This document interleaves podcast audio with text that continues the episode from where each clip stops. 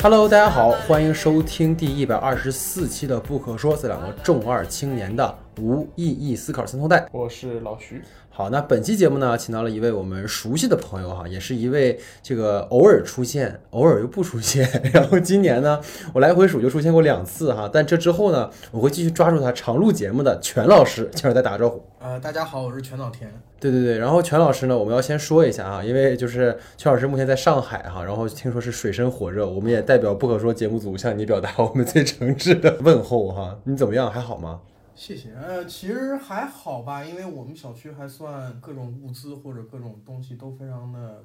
就没有出现任何问题，然后然后也就没有什么关系。然后其实现在感觉挺魔幻的，因为从我窗户望上望出去是一个非常非常平静安静，就是已经安静到有了不现实感的一个上海。我觉得这个体验还挺挺神奇的吧。就是我估计也不知道以后会，应该以后也不会有机会再体验，希望不会再有机会再体验，但是。确实还是蛮蛮稀有的一个体验。反正就是感觉全老师前前天跟我说话的时候，就是一直很 emo 哈，感觉回到了疫情前的感觉。对对，反正也希望全老师那边多防疫哈，然后也希望大家现在因为全国各地疫情都有反复，希望大家都能够注意防疫哈。那么这个一年一度奥斯卡颁奖典礼呢，于北京时间的本周一啊，三月二十八号上午，在洛杉矶杜比影院录下帷幕。那本届奥斯卡呢，获得三项提名的《舰艇女孩》和获得十项提名的《沙丘》呢，成为了最佳赢家。那么《舰艇女女孩》呢，三提三中啊，获得了最佳影片、最佳改编剧本、最佳男配角三项奖项。那《沙丘》呢，则十提六中，获得包括最佳摄影、最佳剪辑在内的六项技术大奖。那值得一提的是呢，《舰艇女孩》啊，在本届奥斯卡获得。最佳影片呢有一个特殊的意义，它是第一部哈获得该奖的来自流媒体平台 Apple Plus 的作品。那遥想两年前呢，让马丁斯科塞斯哈获得十四项提名的爱尔兰人，最终颗粒无收。最大的一个原因呢，或许就因为为哈其网飞投资制作的出身。但如今呢，在疫情的大背景下，流媒体对于奥斯卡或者说对于好莱坞传统的制作体系来说呢，冲击和改变已经是必然的趋势。那今年呢，奥斯卡由网飞出品的《犬之》。力拿下了十二项提名。那刚刚提到的《沙丘》呢，上映时哈也是院网同发，上线了华纳旗下的流媒体平台 HBO Max。那网飞呢，在本届奥斯卡共获得了二十七项提名，迪士尼呢获得二十三项，华纳提名十六项。那作为强势哈跻身新六大的网飞，在本届奥斯卡上呢，成为了提名最多的电影公司，我们也算是见证历史了。今年的奥斯卡呢，这个颁奖典礼哈，为了挽救陷入颓势的收视率，大刀阔斧的削减了八个奖项的现场颁布，而是选择提前预录，同时呢，还设置了两个观众最喜爱电影和最喜爱电影时刻的这个奖项哈。那另外呢，已经连续几年没有设立主持人的奥斯卡呢，今年加入了三位女主持来串联全场。那开场的吐槽呢，也是颇为犀利。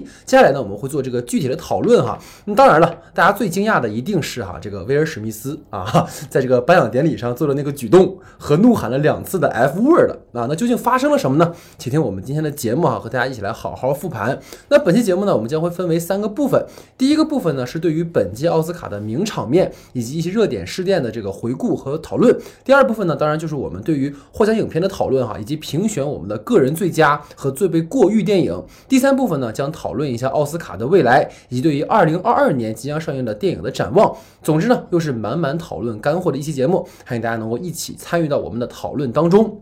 那你知道老徐，我每次就是今天在写这个文案的时候，其实我心里特别的怎么说呢？感慨万千。嗯，因为去年同期呢，我们也做过类似的节目，后来啊。没见了，就后来就没有后来了。反正就大家要珍惜啊，珍惜，且听且珍惜啊。那惯例呢，还是希望大家能够多多关注哈我们的微信公众账号 S E 的光影不污。那四月呢，原本想对于清明档哈扎堆上映的国产片做讨论，结果呢，因为疫情哈均陆续撤档，唯有留下来的进口批片用来上坟。那想来呢，也是很不公平哈。那关于我们四月的片单呢，还请大家能够持续关注我们日常更新的不可说节目以及公众号的推文。那公众号的具体名称呢，请看节目下方的简介。另外呢，想加入我们听众群的朋友，可以在公众号的后台留言，我们会拉您入群。那本期节目呢，我们依旧会在喜马拉雅的开聊平台进行直播录制，之后呢，经过剪辑啊，上线泛播客平台和公众号。那大家也可以来我们的这个直播间啊，跟我们互动。另外呢，还请大家哈，听完我们的节目，如果觉得不错的话，可以帮忙我们这个不可说专辑哈，点个关注、订阅，并在专辑的评价上打个好评，帮助我们让更多的朋朋友看到、听到。那谢谢大家哈。那么下面就进入到我们正式的第九十四届奥斯卡的复盘环节。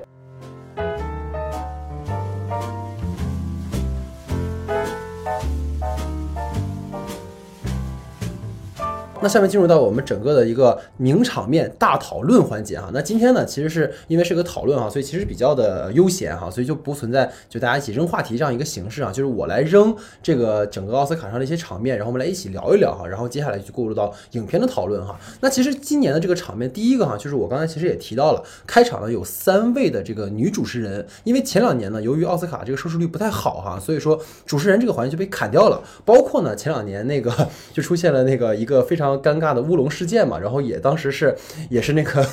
Jimmy Kimmel，当时他在这个主持哈，所以说也可能是因为这样或那样的原因，就选择考虑没有主持人这件事情。那今年呢，可能是由于觉得没有主持人也不太好，就把主持人给加回来了。然后哪是三位女主持，同时呢是两位黑人女主持人和一位白人女主持人哈，这个也算是非常正式正确了哈。那他们在开场的时候呢，其实提到了非常多有趣的议题，所以第一个话题呢，就想跟二位哈讨论一下这次的这个所谓名场面，或者是说这些议题题哈。那第一个呢，其实就他们是提到了关于，呃，他们说雇了三位女性主持人，他总比一位男性主持人便宜啊。它其实涉及到了一些性别的议题，所以其实，在整个今年的奥斯卡，我们也能看到，无论是提名影片，还是说最后获奖影片，然后其实都会跟性别议题有相关，尤其是这个 Me Too 运动之后啊。所以想听听二位对于，呃，他提到这个点，包括对于整个这一年奥斯卡的一个对于性别议题的一个关注，包括影片，大家有没有什么看法？先听全老师吧。因为奥斯卡其实这几年它有一个很大的趋势，就是其实奥斯卡一直是把自己当做一个，就是因为我既然毕竟已经是一个国家，整个美国甚至于英语呃电影去世界里面最高，不管它这几年来说，我们可能会觉得它越来越没有权威了也好，或者说乱颁奖也好，觉得它越来越没意思了也好，但是它毕竟就包括像今天大家的这样高的一个关注度跟讨论度，就说明它其实还是在那儿。是一个大家一定会去关注和一个会去会去注意的一个东西，所以奥斯卡总会觉得说，OK，我是需要去背负我相对应的一个社会责任的，我需要去呃引导或者说我需要去投入进这些的议题的讨论当中去。但是其实，在现在，因为因为所有的话题其实都不是一个盖棺定论的话题，它不是说我们讨论一百年前、两百年前的事情。它是一个现在正在发生的，所以其实奥斯卡也会经常的很犹豫，说我这个事情具我我是一定要参与进去的，但是我具体要怎样表态，其实奥斯卡每年他都会很很为这个事情而难受，然后他其实很难去表态，因为很有可能你这个一句话稍微说偏一点点，你你你这个东西可能引发出去的这个效应就会变得非常大，所以我觉得奥斯卡其实真的也很艰难。然后其实女性这个东西，因为其实这这两年，尤其是呃各大奖，去年非常明显的那个三大电影节都颁给了女导演。然后对，然后我觉得呃，就很多人很多朋友也会跟我讨论，说是为说是现在是不是我们会过多的给了女导演或者女创作者？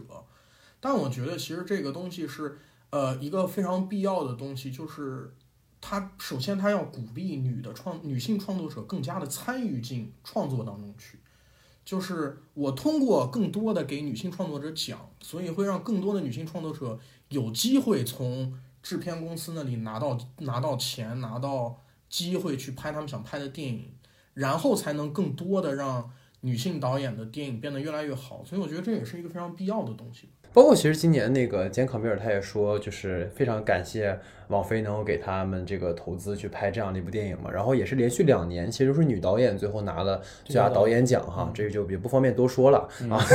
对，所以老徐呢，你怎么看？它反映了一个最基础的问题，就是同工同酬的事情。嗯嗯，这个事情其实无无论是 Me Too 还是 Me Too 运动之前之后，这也是一个一直被大家所提及的一件事情。包括呃男女性在去同时执行相同工作的时候的待薪资待遇问题，我觉得这是一个挺呼吁的一件事情。而且你仔细想一想。样，就是可能在十年前的时候，你大概就在颁奖礼上听到过这样的事情，嗯，就是有女性去呼吁，包括薪资问题也好，包括女性待遇的这个问题也好，所以我觉得它是一个老生常谈的事情。它放在当下的这个议题里头，你会觉得哦，有必要说出来。但是你能看到的举动是，那个时候是你拿奖了，才有可能去做这样的一个事儿。比如说科恩嫂那一次，对吧？但在现在的时候，是我们直接从开场开始就贯彻执行了。我们从呃，无论是刚开始的主持人，到最后最佳影片的颁奖嘉宾，一律都是用女性，用这样的方式来表达。我们现在在逐渐的去走向，我不能说更好，但是走向变化的一个过程之中。当然一定会有阵痛期，但是我觉得，呃，好莱坞愿意去接受这种变化，去迎合这种变化，去试图的去解释清楚这种现象，这样的行为都让我去感觉到，呃，其实奥斯卡是已经在变化，或者说我们只是需要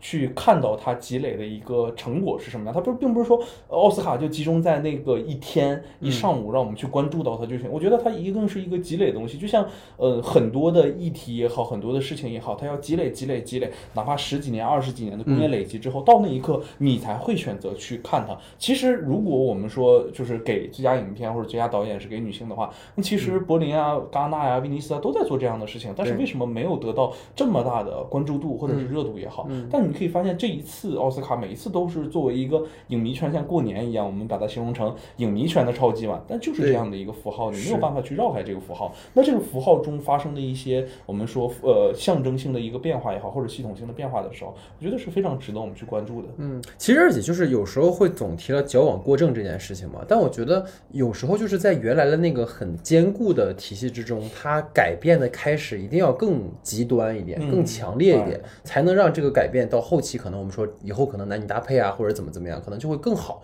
而不是说全哎呀，就今天可能有人说，哎，你看全都是这个女性的这个主持人，就又开始搞这种性别问题。其实我觉得不是，他现在这个问题就还是存在的。你包括其实如果大家有注意到，这届奥斯卡有一个呃颁奖环节，它其实是有一个主持人上来，然后点了几个就 Bradley Cooper 啊甜茶呀，然后就说那个你们这几位刚才看那个核酸检测有问题哈，你们上来一下。然后然后就是黄金单身汉，对对黄金单身汉。然后本来想叫那个哈维尔巴登，结果发现哈维尔巴登其实是有有老婆的，但就是他然后上来就开始揩油嘛。但其实你看起来他是一个很幽默的情景，但其实他也在在讲说，其实在过去在职场当中，很多女性都会因为这种冠冕堂皇的理由，可能会遭遇到职场霸凌或者是性骚扰这样的一个问题。所以我觉得他其实是有意在这样的一个颁奖礼当中穿插一些这样的议题的。其实有时候我们会觉得奥斯卡它穿插议题会让你觉得有一些你是做艺术，你干嘛非要搞这些东西？但我觉得刚刚老徐提到一个点非常对，就是恰恰因为它的影响力如此之大，我们才更可以去。借由电影或者借由这样的一个方式吧，可能让我们注意到更多的社会的问题，包括日本前段时间我在我公众号也发过一篇新闻，就是失之愈合，然后。就是那个很多导演，他们都一起发了一个通告，就是说反对日本的呃在呃所谓剧组的一些霸凌的事件。我觉得这个其实都是在讨论这样的一个议题，这个是值得我们关注的一件事情。所以这个是我们讨论到可能他在其中用了三位女主持人，然后包括说他说三位女性比一个男性便宜啊，当然是个玩笑了这样的一个点。那其实除了这个点之外，今年也有非常非常多相关的一些议题的呈现哈，包括有提到说这个他有调侃给这个。金球奖金球奖点蜡烛哈，就表示说对于金球奖争议的一个回应。因为如果各位不知道的话，就是金球奖的这个评委会哈，它这个好莱坞外国记者协会存在严重的霸凌啊、歧视女性啊、包括贪污受贿这样的一些问题。然后这些问题呢，当时是包括像 Scarlett Johansson 就寡姐啊，然后包括 Chris Evans，其实他们都有提出并且去公然的反对，导致金球奖其实现在是呃被一个在好莱坞放是一个众矢之的的感觉啊。所以对于这样的一个话题，其实也是类似于说一个呃所谓政治正确或者这样。一个议题，想听听二位是怎么看的？就还是全老师，您先来吧。觉得其实金球奖已经已经水了很多年了，就是已经烂了。对对对，我觉得金球奖一直发烂发臭，就 就是金球奖本身就没有太搞清楚自己的一个位置，而且其实它不是这一两年没搞清楚，它一直就没有搞清楚，就是就是你到底是另外一个奥斯卡，还是说你要走另外一个方向，还是说你要做什么？就是金球奖一直都处在一个很尴尬的地方，然后。包括其实，在在金球奖背后的这个好莱坞外国记者协会，其实也是一直处在一个非常尴尬的地位。然后我觉得，包括之所以为什么现在很多人去呼吁或者说去讨论这个话题，其实某种原因还是因为，呃，当你讨论这个话题还局限在。呃，比如说演员，比如说网红，比如说在 Twitter、Instagram 或者说所有人们社交讨论的地方的时候，这个事情其实没有真正的发生。你必须要把这个事情去呃拉到呃，比如说制片厂，比如说电影工会，比如说电影协会这些真正掌权和掌握话语权的人那里，你才有可能真正改变这个问题。就好像其实所有的事情，整个 Me Too 的开始源于哈维呃韦恩斯坦，因为他是真正掌握权力的人。他并不是第一个说爆出来在呃片场或者说在职场上面性侵女女女性女演员或者说潜规则的人，他绝对不是。这这种事情之前发生过太多次了，而是之所以这件事情这么巨大，就是因为第一次我们把这个事情捅到了至少是在电影这个工业里面的所谓最顶层。当你发现这个事情不是一个。呃，演员或者说名人之间的事情，而是一个权力与权力之间的事情的时候，你才有可能让这个事情把它推动下去。所以我觉得金球奖也好，各种协会也好，就是他们是在另外一个方面，他们是在这个所谓评价体系也好、美学上面会去有话语权和处于定义地位上面，所以一定要把他们，就是怎么讲，他们一定是不能逃离开这个这个讨论，他们必须得进。他们必须在这个风暴中心，这是没有办法的事情。就是陈老师刚才说的也对，就是金球要。特别明确自己的地位是什么？嗯，就是其实到现在为止，我们接下来可能很多讨论都会在奥斯卡究竟是什么？嗯，但我觉得是觉得就是在奥斯卡，奥斯卡什么都不是。不不，就是呃，就我们会讨论嘛，对吧？就是在我们现在对于奥斯卡也不太清晰的情况下的时候，你其实我们寄托的希望是在金球奖会很明确自己是一个什么。那你其实说白了，我们只能说你要么是一个应对创作者的一个平台，但是欧洲已经有了三大，那么要么再说你就是完。完全托付于流量的一个平台，你去服务于通俗的大众。嗯，其实在这两个之间，金球一直做的是非常模糊的。嗯，而且其实托托付于大众还有一件事情，就是你要在你的颁奖上做到足够的社会议题表达。这就是我觉得它逐渐和主流的评奖体系也好，好莱坞之间产生距离的一件事情。嗯，它慢慢的让大家找不到它的定位和方向在哪里了，这是它的一个巨大的一个困境。然后我们说彼此出现的可能腐败啊、乱七八糟的问题，这事儿奥斯卡没有吗？嗯，奥斯卡有啊，我们刚才。聊了是吧？就是它同样也存在这个，但是如果说一个讲的定位自己不清晰的话，那些问题其实反倒。就不是说不重要啊，它会变成一个很小的问题。嗯，就是你讲的这个本身，你的受众或者是你应对的群体是什么，嗯，这件事都没搞清楚的情况下，我觉得不建议我们再去讨论更深的那些东西，没有意义的。嗯嗯嗯，对，其实就是我觉得二位已经把这个话题说的很很完整了啊。其实说白了，就是我觉得他的这个所谓对这个争议的回应，因为总缺总说金球奖是奥斯卡的风向标，风向标的，但其实你说真的需要这样个风向标吗？导演工会、东工会也好，演员工会也好，还有你吗？对啊，对吧？你说他又如果你又说他们这是一个聚会而已，那么作为一个聚会来说，你又没有把娱乐性放在第一位，那可能这确实就是他的问题啊。我觉得二位已经说的很全面了。那除了这个以外呢，其实还有一个点，就是说他提到了呃佛罗里达的那个 Don't Say Gay 的这个法案哈。那其实这个很有意思，因为我们今天也会反复提到一件事情，就是 ABC 这个电视台它其实是迪士尼投的，迪士尼去主控的。但其实呢，迪士尼的高管他在前段时间发表了一个比较不尊重 LGBTQ 的群体的这样的一个发言，然后惹恼了皮克斯的这个呃工作室的很多的创。作者，然后也遭到了集体的抗议。然后这件事情前段时间其实还发酵的蛮厉害的哈，包括又提到说你对于一些有同性情节的啊动画片里面的内容可以要做删减啊什么什么的。夏日有晴天又说我跟我没关系啊，我没中奖。对，所以这件事情也好奇说二位怎么看？包括其实这三个话题其实本质上都是关于一些呃社会上的议题嘛，所以想听听二位还有没有什么看法？对，那就老徐先来吧，这样我们放顺序。其实我我觉得这个就是我。这一次看起来一个特别惊讶的一件事情，就是是什么时候？其实我在说东西 gay 这件事情的时候，我没有特别强烈的感受。嗯，但是他在颁奖的时候，忽然有一瞬间，就是他颁动画长片的时候，上台的三位颁奖嘉宾，你记得吗？嗯，就是三个公主。嗯嗯，对吧？就是我我一下子是陷入了一个很懵逼的一个状态。我说，哎。为什么你颁奖的时候要上来迪士尼的三个公主的体系，然后你去颁一个所谓奥斯卡的最佳动画长片？这个就是看起来非常匪夷所思。但是你可以看视，我觉得这就是我们视野需要展开的一个地方。他说到底还是需要有金主去投钱的，对吧？当然，当然。当然，你看这里面丰富的那种 rolly 式的广告也好，我们再说迪士尼去做主图主投的，他一定要借助这样的一个平台去完成自身一体或企业价值的一个表达。我觉得迪士尼到现在为止。已经做到了一件事儿，就是做大。嗯，呃，他的盘子已经垒的足够多了，他现在需要做的是什么？是优化自己的一个体系和自己的一个企业形象。对。然而之前的那个关于 LGBTQ 的那个理论，其呃那个那个提案嘛，就发言，其实已经被他造造成了非常大的企业形象的影响。就是大企业的时候，钱有了。我的盘子也垒够了，我随时随地可以创作出更多的 IP 和作品。对，那么对于他而来，企业形象，那我就借助这一次的这样的一个议题表达，让大家看到我这样的一个决心。我从一开始我就告诉你了，我们去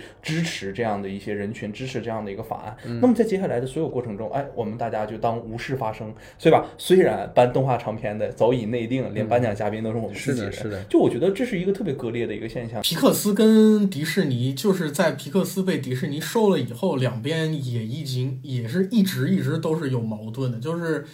好像在我的印象当中，从迪士尼收了皮克斯到现在，就没有真真正正说相处的很好过，就是围绕各种各样的东西一直都在争吵，一直在的的的在交锋。我觉得很大一个重要的东西，就是我觉得现在需要注意的一个点，就是迪士尼已经不是像以前的一一样一个小小一个一个。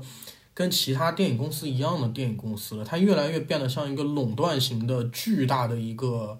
一个一个工业巨头了，就是就是它的呃资本体系变得过于庞大，所以我觉得很恐怖的一件事情就是，你我们要提防在像迪士尼这样的公司在变得这样巨大的时候，它会不会带来权，就是它的权力会跟着它的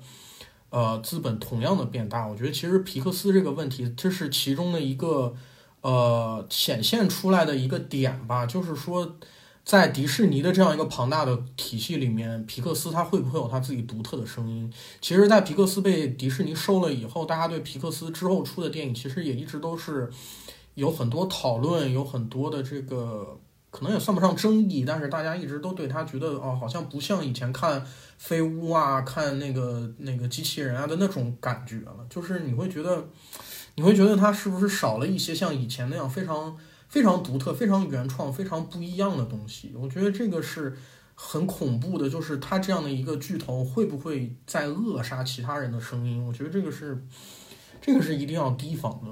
其实包括就是像最近刚刚上了那个《青春变形记》嘛，然后当时也引发了很大的争议。其实就是说明明要上院线，为什么突然临时改说你要上流媒体？但是就是爸爸让你干嘛你就得干嘛。嗯，所以这个就其实像二位其实也提到非常对，就是尤其是在这样的一个可能对于同性啊、跨性别啊这个议题现在很敏感的这个当下，其实尤其是需要，嗯，你你无论你做不做表态吧，但你的发言其实影响很大，你对你日后的发展也是一样哈。所以说二位其实也都提差不多了哈，我们就不继续这个话题。然后其实他其中还提到。两个过渡挺有趣的点啊，他第一个他就说，他说疫情把甜茶变成了 J.K. 西蒙斯，就大家如果知道的话，J.K. 西蒙斯是在那个爆裂鼓手里面演的那个教练的那个人啊，就是他俩可是八竿子打不着哈，但是就是你会觉得可能就是疫情把大家折磨的都够呛啊，所以很怕。下次见到全老师的时候，就变成了 J.K. 西蒙斯了，你知道？对，所以所以这个也是一个，希望全老师多注意身体啊！请把我变成哈维尔巴登，我求求。呃，那倒也不必，不必了。对对对，对，你得先讨那样一个老婆，你知道？对，所以就还有一个，也是一个笑话哈，其实就是说那个勒布朗詹姆士啊，就是说他他的那个《空中大灌篮》那个电影，然后说他没入围特效奖，然后被吐槽了。其实是为什么？是因为詹姆斯他因为这部电影就得到了这两天的那个。金酸梅奖的最佳男主，所以他们才吐槽这件事情啊，也是一个挺有意思的一个笑话。然后其实，在这两个之后，还有他们在提到的有两个议题，我觉得蛮有趣的，我们可以拿出来简单聊一聊。第一个就是我们刚才在介绍里也提到了，就是八个奖项的不直播争议。那其实他们的这个想法，就是为了说能够提高呃我们整个这个晚会的娱乐性也好啊，然后时长的缩短也好啊，就包括像最佳纪录短片啊、剪辑奖啊、化妆奖啊在内的八个奖项哈，选择了提前预录，就是他们。典礼开始前一个小时，然后每个这个获奖嘉宾就上去走一趟，说两句话，然后引发了很大的争议。那其实这个话题就延伸到了可能奥斯卡希望留住年轻人这样的一个话题哈，所以想听听二位是怎么看这个事情的。对，就是对于他这个八个奖项不直播这件事情啊，老徐你先说说。他其实是没有做完全的不直播，他其实分别剪辑进去了，让你看到了插播插播了这样的一个。但他其实就是不直播。呃，对对，就是不直播的形式。这这个其实我我一开始想象的是那种他会直接就列名单出来，然后那那样的，对，就更更误人，更对对对。但是其实就是在这个完全的定调或者说我们看到它呈现的形式之前的时候，这个其实是非常剑拔弩张的一件事情。其实有相当多的创作者。们对这一个点反感，表示了自己的不满，然后包括联名的上信也好啊，或者是几个就是大的那些领奖的，尤其是像技术奖的这些，像沙丘这些，他们其实都已经做了自己的表态，可能会在当场选择用一些行为来表示自己的不满。但是其实我个人而言，最后看到这种形式上的呈现的时候，我觉得还。还好，对对，嗯我就是觉得还好。但是呃，说一千道一万吧，就是我觉得这件事情，如果我们再给它上升拔一个高度的话，其实就是奥斯卡现在做的所有的变化或者改变，都是一种向内的一个状态。嗯就是他们希望的是把自己颁奖礼的过程进行一种变动，嗯，流程进行一个变动，这是一个非常呃怎么说呢，就是个体化或者自身化的一个状态。嗯但是我觉得是作为一个非常系统性的一个状态的时候，或者是嗯。你从以前积累下来的一个经验的时候，这种改变如果迎合了观众的话，就像我们所说，你一定会失去创作者那一部分的关注，就是大量的创作者会对你感觉到很痛心也好，就是你不服务于电影了。对，就是一开始而言，我们说奥斯卡也好，就是呃，也不是说一开始可能也那个过早了，我们也没法懂，但它毕竟是一个为电影所铺设的一个奖项。嗯，你更多的其实应该去服务于创作创作者本身，嗯对，这是我们的一个理解。我们认为这是一个关于电影的一个盛会，是的但是呃，不可避免的是，它变成了颁奖礼之后，嗯就会变成了流量的一个盛会，对对对这是它之间很难取约或者是抉择的一件事情。也是说，我们就是说，你包括你刚才也说嘛，这奥斯卡变得不重要了，为什么变得不重要了？其实就在这一部分。嗯可能创作者越来越对这一部分寒心，但是可能对于流量而言，我们呃或者是普罗大众也网友而言，我们觉得我们都看的开心，看的哎有意思，那就好了，对吧？其实这个事情奥斯卡一直都挺痛苦的吧，因为这个事情我我按我我之前听说好像他不是奥斯卡自己想搞，是 ABC 一直在给奥斯卡施压，就是电视台电视台一直在施压说你们不行，你们收视太差，你们收视太差，没有人看。然后如果要再那什么，就会就会缩减经费啊，或者说 cancel 啊，或者各种各样的情况。然后我觉得其实，嗯，如果如果你真要拉到整个美国电影，就是整个奥斯卡历史的尺度上来看，其实现在不是最糟糕的时候，因为嗯嗯，因为在五十年代、六十年代那个所谓真正黄金时期的那个奥斯卡，就是众星云集的那个时代，其实所有人更加的只围着演员转，就是几乎整个好莱坞重要的就是演员。甚至于连导演都不重要，你只要有你只要有亨弗莱鲍嘉，你只要英有英格丽宝曼，你的电影就是就是就是可以，剩下东西其实都不重要，你就围着这两个演员转就行了，你都不用出去，你就在那一个呃 studio 里，你就在那个影棚里面拍这俩演员就行了。然后其实后面漫长的时间，经过了各种工会的罢工也好，编剧工会的罢工、摄影工会的罢工，就来回折腾很多回以后，现在大家开始慢慢提升了，但是。我觉得这个东西就是好莱，就是我觉得好莱坞的各个群体之间现在明显的有很多的这个矛盾，就是呃代表创作者的工会这一方，然后代表颁发的这个奥斯卡学院这一方，还有包括电视台，还有制片公司，互相之间好像想的都不是完全一个东西，所以其实。不光是颁奖，就整个颁奖典礼，就这几年颁奖典礼都变得很分裂，就是大家好像都不再干同一件事儿，很奇怪。我觉得确实是哈，它虽然是不直播，但刚像老徐刚刚提到的，就是它最后这个插播的形式，其实还是会给大家上台去说两句话的这样的一个机会。因为除了最佳男女主和最佳导演以外，其实每一个限制时间都还蛮蛮明确的。但是就是你看它这种方式的话，插播虽然会让整个典礼看起来节奏有点乱乱的，但我觉得也算是在呃有有可就是。要变革的这样的一个前提之下，做的最大程度的一个妥协，或者最大程度的一个调和两边矛盾的这样一个方式，其实我觉得也不错哈。那其实在这里面还有一个点想跟二位去就是简单讨论哈，就是因为今年奥斯卡想要留住年轻人嘛，就颁布了两个特别离谱的奖项，一个奖项叫观众最喜爱电影奖，一个叫观众最喜爱电影时刻奖。这里就非常好笑了，为什么好笑呢？就是他这个最喜爱电影奖，他最后居然颁给了《活死人军团》。就是扎克施耐德的那部狗都不看，不是也不能这么说哈，没准很多朋友喜欢的。就是扎克施耐德的那部，就是你看完之后你会觉得他在干什么的那样的一部电影，尤其是，然后最好笑的就是说，就是那个观众的最喜爱电影时刻奖，同样是颁给了扎导，颁给了扎导的《正义联盟》导剪版的《闪电侠的穿越时刻》，所以就是。当然，他选商业片是很有意思的，但是更有意思的是，你比如说《活死人军团》，它其实是网飞投的，然后呢，《正义联盟》其实是 HBO Max 上的。而作为 ABC 来说，你明明可以选择更加票房更高的，然后呼声更高的《蜘蛛侠：英雄无归》，但最后居然选择了一部网飞投的电影。但是，我们有在讨论流媒体和院线的这个这个事儿，我们有在说哈。那我想先问问二位，就是你们二位有没有在去年在商业片的领域最喜欢的一部电影？包括说有没有哪个电影时刻是你们觉得最呃印象深刻的？然后全老师你先来。去年商业最喜欢的电影，我感觉我得空缺了，就感觉好像去年没有。全老师说我去年没看过电影。我去年基本没进过电影院，然后也没有怎么看过这个这个商业片。我觉得，而且我觉得去年没有什么我个人印象特别深刻的商业片嘛，因为就是《沙丘》就比较复杂，先不不不提啊，先不提。然后对对对，《沙丘》不能在这个范畴内，也是有的聊。嗯嗯，然后我其实觉得就那么回事儿吧。而且因为去年很多漫威片子其实因为没上，所以我后来好多片子我到现在还没补。因为永恒族跟上汽我也没补，所以其实就一般。然后电影时刻，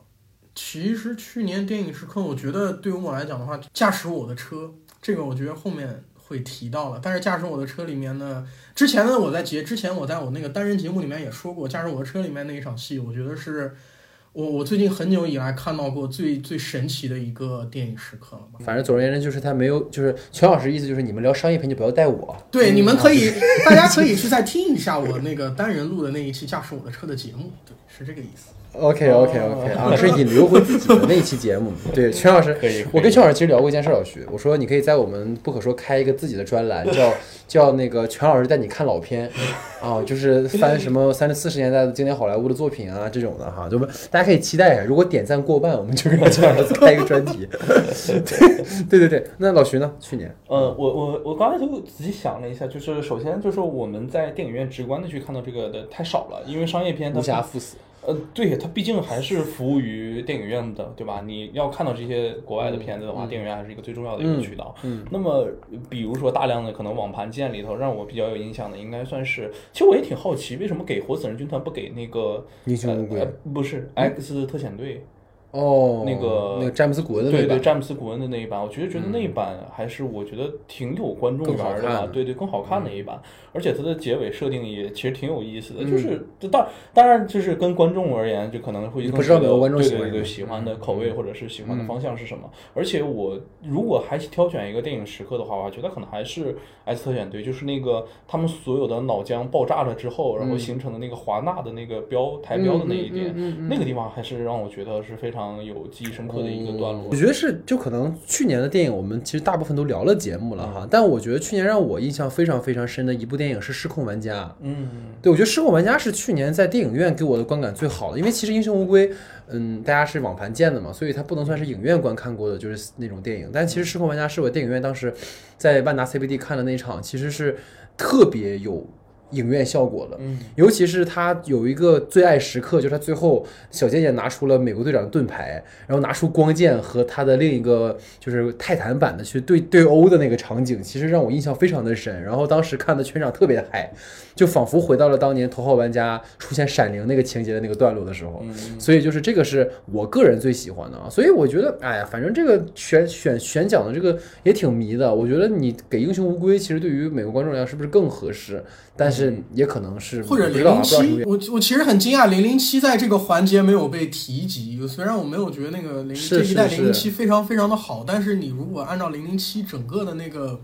系列，或者说丹尼尔·克雷格来讲，它是有很多很很棒的电影时刻的吧？就是就是看过零零七的人，大家应该会知道，就是就是它是一个很值得纪念的一个电影时刻。对对，特别像《流浪地球》里的那种感觉。对对对，可能还要再注意一点呢，就是他和不是和 Meta 一起合作的这一次的这个观众奖项嘛。嗯。那他所选择的观众其实应该是大量的在包括 Ins 啊，或者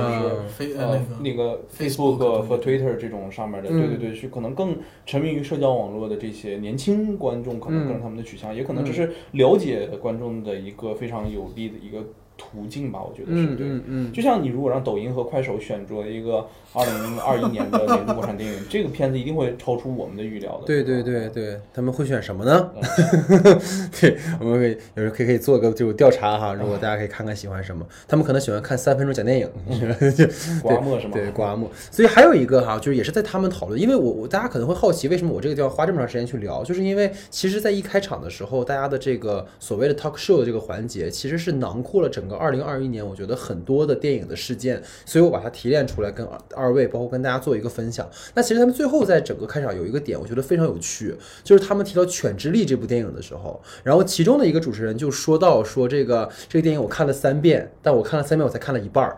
然后另外一位就是后，他就说我看了一，我说一周看完。就一周才能把它看完，所以就是很好奇，其实他这个话题延展开是什么呢？他讨论的点就是关于片长太过于长了，而很难看进去这件事情。尤其刚才其实二位也提到，像抖音、快手，其实现在大家的时间被碎片化的这样的分解了之后，其实你很难去看一个很长的电影。包括前两年像《爱尔兰人》也好，包括今年出现的很多特别长的电影，包括《驾驶我的车》《玉面情魔》，然后包括这个那个呃雷德利·斯科特的《古古古奇》啊什么的，都特别的长。所以就是对于这样的一个电影很长，包括大家前两天看了《蝙蝠侠》也三个小时，就是电影很长，但我们的耐心开始变短这件事情，想听听二位的看法吧。印象当中，《犬之力》并没有很长啊，我记得它两个小时还是对它并没有那种，但就是很有意思我不是我我我其实会觉得那个评委会提，就是主持人会提到类似于片长的梗，但我以为那个梗会留给驾驶我的车，因为那个片子又是另外一种对对对语言，然后对片长又巨是长。的，是的，我觉得如果那个梗留在驾驶我的车，我还可以理解一点。但《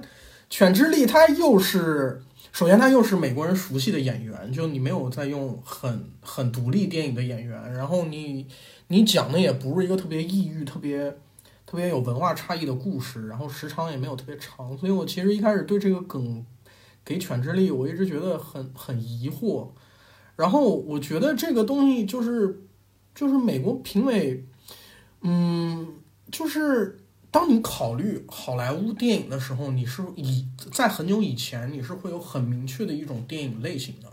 卡萨布兰卡也好，希区柯克也好，呃，乱世佳人也好，然后包括后面大白鲨，就是斯皮尔伯格和马丁西克萨斯那个年代也好，就是在那个时候，好莱坞或者说奥斯卡，它会代表的一种其实是电影类型，就是它是有美学在里面的，叙事啊，呃，你里面囊括的话题呀、你整个电影的拍法和你所有东西，但是你会觉得这几年好像这个东西不光是在奥斯卡，它在整个美国电影里面都会变得非常的稀薄。就是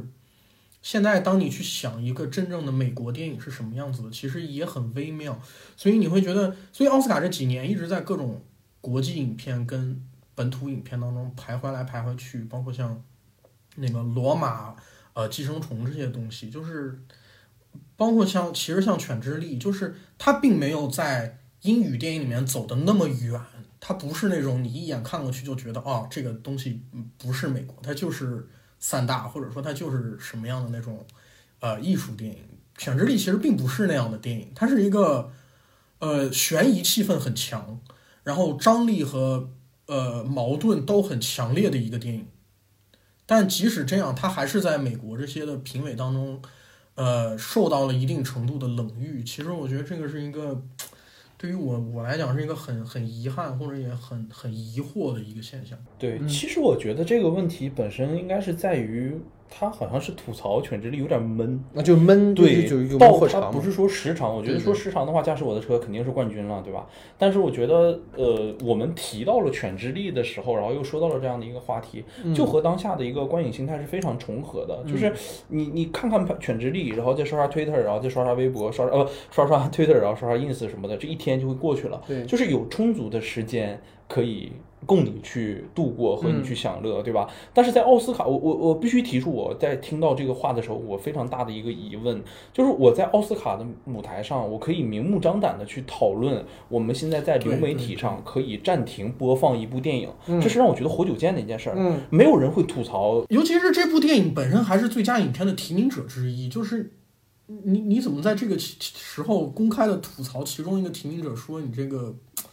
我我觉得对你就看不下去。虽然已经已经知道结果了，大家对，就是已知，就是女主持人吐槽女导演嘛，对啊，就是我我觉得这个事情是什么？就是没有人会在社交媒体上说啊，各位不好啊，这个新蝙蝠侠我是一周才给他看完的。嗯，因为你进了电影院，你必须在那里坐三个小时把它看完，要不然你就走出去再再买一张票，对对吧？但是现在在流媒体的时候，你的观影形态已经被完全发生变化了，你可以随时暂停，暂停之后你可以刷手机，刷完手机之后我再看，这等到我的兴趣被打磨掉，我可以观看的时候，我再去观。但我觉得这个是非常。逆着电影本身本体的这个一个讨论，就是我们什么时候有权利可以暂停电影了？是是是，对你这个话题挺有意思的，就是因为他的这个说辞恰恰是在流媒体上才能够完成的。对啊，对啊，对啊。而且它又是一部颁奖季的一个热门的片子哈，其实反而，其实我觉得反而有一个有意思的点是什么？就是他能够在今天讨论这个话题，就说明在奥斯卡，包括他前期筹备，已经默认流媒体的电影是可以作为嗯，他的讨论范畴里去讨论的这件事情本身。当然了，这是一个值得今天可能我们贯穿整个的节目去聊的话题，包括我给这期话题其实定的一个标题，我说就是被流媒体围剿的奥斯卡嘛，其实他就必须去面对这件事情，无论你是开玩笑也好，还是说你颁奖也好，就说明今天这个议题是能够拿来开玩笑的。但是朋友们，接下来我们就会进入到第二个大话题的讨论，有些事儿可以开玩笑，有些事儿就不能开玩笑了啊。那么下面进入到我们第二个可能在这个部分想要跟大家讨论的哈，就是大家其实都都知道，整个这届奥斯卡最有趣的一件事情就是威尔史密斯掌昆克里斯洛克，是吧？这个因为后者吐槽了前者的老婆是光头，而且呢还说这个你老婆光头可以去演雷德利·斯科特的这个魔鬼女大兵哈，因为它里面有就是光头的那个女性的角色的形象哈。然后这件事情就惹怒了威尔史密斯，然后导致呢威尔史密斯直接上台就掌昆了一下这个洛克啊。然后当时因为我看了直播，我开始还以为就是一个一个一个借借位的一个假动作，然后史密斯其实下来时候还蛮蛮轻松的，但是接下来你就听到就是画外音，就明明画面给的是洛克嘛，但是画外音就是发现史密斯在在在骂他，就是说你不要他妈的说我妻子啊什么之类的，所以这件事就引发了很大的一个一个话题效应吧。一开始我看微博上还没有什么讨论，然后。接下来发现所有人都在讨论这件事情，然后那个史密斯那个掌坤的那个画面已经做成很多表情包了哈，所以更有意思的就是这件事情之后，然后威尔史密斯就获得了最佳男主，凭借《国王理查德》。然后致辞中呢，他又提到说啊，他很爱他的家人，然后理查德也很爱他的家人，然后他也想为刚才做的行为过激去稍微道个歉哈。所以想听听二位对于这个今可以说是在《爱乐之城》。呃，乌龙之后，我觉得奥斯卡最有趣的一件事情，所以想听听二位对于这件事情的看法是什么。那这样的话，就老徐你先来啊。对我其实觉得就是威尔史密斯这个上台怒扇耳光，然后在下台之后上去领奖痛哭流涕，这个这完全可以进到最佳原创剧本，呃，就是我觉得从二零年开始的所有的奥斯卡名场面名场面的前五了。这个这个是你又在你又在说反派是吧？就是你闻所闻所未闻的一件事是的情，就是是他的整个的情绪波动和他的人物弧光，甚至都可以被理解。就未来以后有人给威尔史密斯书《碑立传》的时候，没有这段我是不看的啊。对对对对，然后我就是具体的来说一下吧。其实我在看完这个之后，我脑子里一直在想一件事，就是我隐隐约约总记得在里面那个 Richard 那一段的时候，他出现过他打人的一个片段。嗯有的有的对对对。然后我就回去拉了一些国王理查德，嗯我找到了这一段是什么？是在第二次他被社区的黑帮挑衅的时候，呃，他说晚上我会去找你的那个找你女儿的然后他其实，在那段时候也还手了。对对吧？他上去给了他一下，但是引来的却是黑帮组织的一顿毒打。就是我们可以看到，就是在发言的时候，威尔史密斯说了，理查德也会选择用这种的方式保护自己的家人。我就发现一种事儿，就是我们讲演员的一个最主要的一个身份是你要入戏的时候，同时也要出戏。但我在那一刻，我感觉他好像还在那个角色里，这是让我觉得特别。离奇的一件事情，我觉得作为一个演员而言，你可能需要保持到的一种状态是，哦，我能入戏的同时，但我一下子走出来那个角色了。建离的，对，我觉得渐离的那个感觉是非常重要。你不可能华金上去哈哈先笑一下，对吧？你看华金在自己去领奖的时候，他发表的是和完全角色不同的，他讲的是关于环保的事情虽然那段也被吐槽了，但我觉得那个是一个完全他他是他自己，对完全出戏了一个状态。他在奥斯卡的颁奖礼上，他饰演的就是华金的自己的那个身份。但是我觉得我在看始皇的那个戏的时候，啊不在始皇的那一段的时候，已经默认成戏了。对，我就总在想，他其实还是在理查德威廉姆斯的那样的一个身份之中，他才会做出和电影中相同的一个行为和身份。对，就是他一直没有走出去那样的一个角色，所以我觉得他已经影响到那个戏太多太多了。对，反而你，我觉得真的要。通过这一系列的行为，你们仔细去构思一件事情，他真的可以得到最佳男演员这个奖。当然后面我们再提。然后我就最后扣一句话，就是我觉得他应该多听听老前辈霍普金斯的那句话，就是爱与和平，赶紧出戏哈。站上领奖台，那个才是你的舞台。霍普金斯当时就扣回来一句话，说他把该聊的都聊过了。其实就是老前辈在用很委婉的话告诉你说，你有点过了。我那我就稍微追加一个问题啊，就当然了，关于暴力，我们肯定要说 no，我也这里的感感觉 diss 了很多。但其实这个挑起来的源头不在那个威尔史密斯本身身上嘛。所以我想问一下，其实这件事在。之前就是发生之前的时候，奥斯卡的收视率是九百万，嗯，但是完成之后，它一跃上升到了一千七百万，就等于涨了百分将近百分之一百的收视率。所以我想问一下，就是这个流量到底是不是奥斯卡真正需要的？嗯，流量对，就是多出去的这百分之百的，你就这种话题性的观看。对对，OK 啊，全老师你看呢？我觉得，我觉得首先就是很有意思一件事情是，老徐刚才提到了那个国王理查德嘛，然后提到了那个他在里面被打的那一段，但是你会去看那个故事。在被打之后，他做了什么？他他唯一的办法就是带着带着别人离开这个社区，他他他用尽所有的办法来让他的家庭离开这个街区，因为你知道在这儿跟他们打是没有用的。你今天被他们打了，明天找人把他们打赢了，后天怎么怎么样，你的孩子、你的老婆还是会生活在这个暴力、落后和混乱的街区里面，你所有的生活不会改变。你唯一一个办法。其实，在片子里面，国王理查德用一种近乎于暴君的方式，去让他的两个女儿有一条可以摆脱这个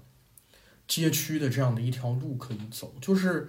呃，你你在用暴力去去对抗暴力的时候是没有用的，因为因为谁赢了谁都没有意义。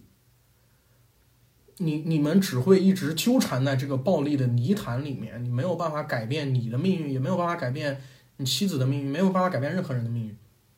所以其实我我今天在那个事情之后有一眼看外网的那个东西，就是说很多人是认为克里斯洛克，包括我自己也觉得克里斯洛克那个玩笑有点开的太过了。当然这个事情我其实很疑惑，很疑惑的一件事情就是奥斯卡所有的发言跟流程都是彩排过的，为什么前一回彩排前几回彩排？没有人注意到这个玩笑有问题，因为这个玩笑说出来，感觉所有人都会觉得他有问题。所以为什么没有没有觉得他有问题？然后这个玩笑之前有没有通知过威尔史密斯？因为我看有那个参加了现场的人，他说他在 Twitter 上面说说，呃，昨天在彩排的时候，威尼威尔史密斯并没有反应。所以我我不知道他的意思是说昨天讲了这个笑话，威尔史密斯没反应，还是说昨天没讲这个笑话，或者怎么样？就是我觉得这个事情。呃，最后在舞台上面出现是很离谱的。如果克里斯洛克说他之前的准备的稿件和他的彩排里面没有讲这个笑话，今天加上去，那我觉得克里斯洛克也非常离谱。然后，如果前几次的彩排威尔史密斯都没有反应，今天有反应，那我也觉得很离谱。就这件事情发生是一个很离谱的事情，它不应该发生。说的对。然后有那么多人去审这个稿件，为什么它发生了，是很奇怪的。其实我我就特别想延续全老师刚才讲的，我刚刚就是在想这个问题，就是如果说彩排的时候没有这个事情，他为什么现场会这么的暴怒这个点？因为彩排的时候，我不知道明星们会不会到现场去哈，因为就是这个情况就变得成了一个一个乌龙事件了，或者变成一个罗生门了。但实际上，就是从最后效果上来看，你又觉得它是设计过的。就像刚才老徐说的，我们需不需要这个流量？我们需不需要通过这样的事件，才让奥斯卡能够被关注起来，出圈儿。出圈，这个就它特别像我们国内的一些节目去炒一些的的那种 CP 或者热度那种点一样，就是很多节目说做这种剧本呐，然后说故意搞一些矛盾呐什么什么的。我觉得奥斯卡如果说做这种东西的话，会显得很拙劣。但是你如果说他不是做了的话，你又会觉得。真的有这么就是九十多年历史的这样的一个盛会，会允许这样的一个情况在现场这样发生吗？然后很多当时还传说导播说那个现场组委会还说要把那个理查那个谁威尔史密斯请出去啊，或者把洛克请出去，就是搞得特别的，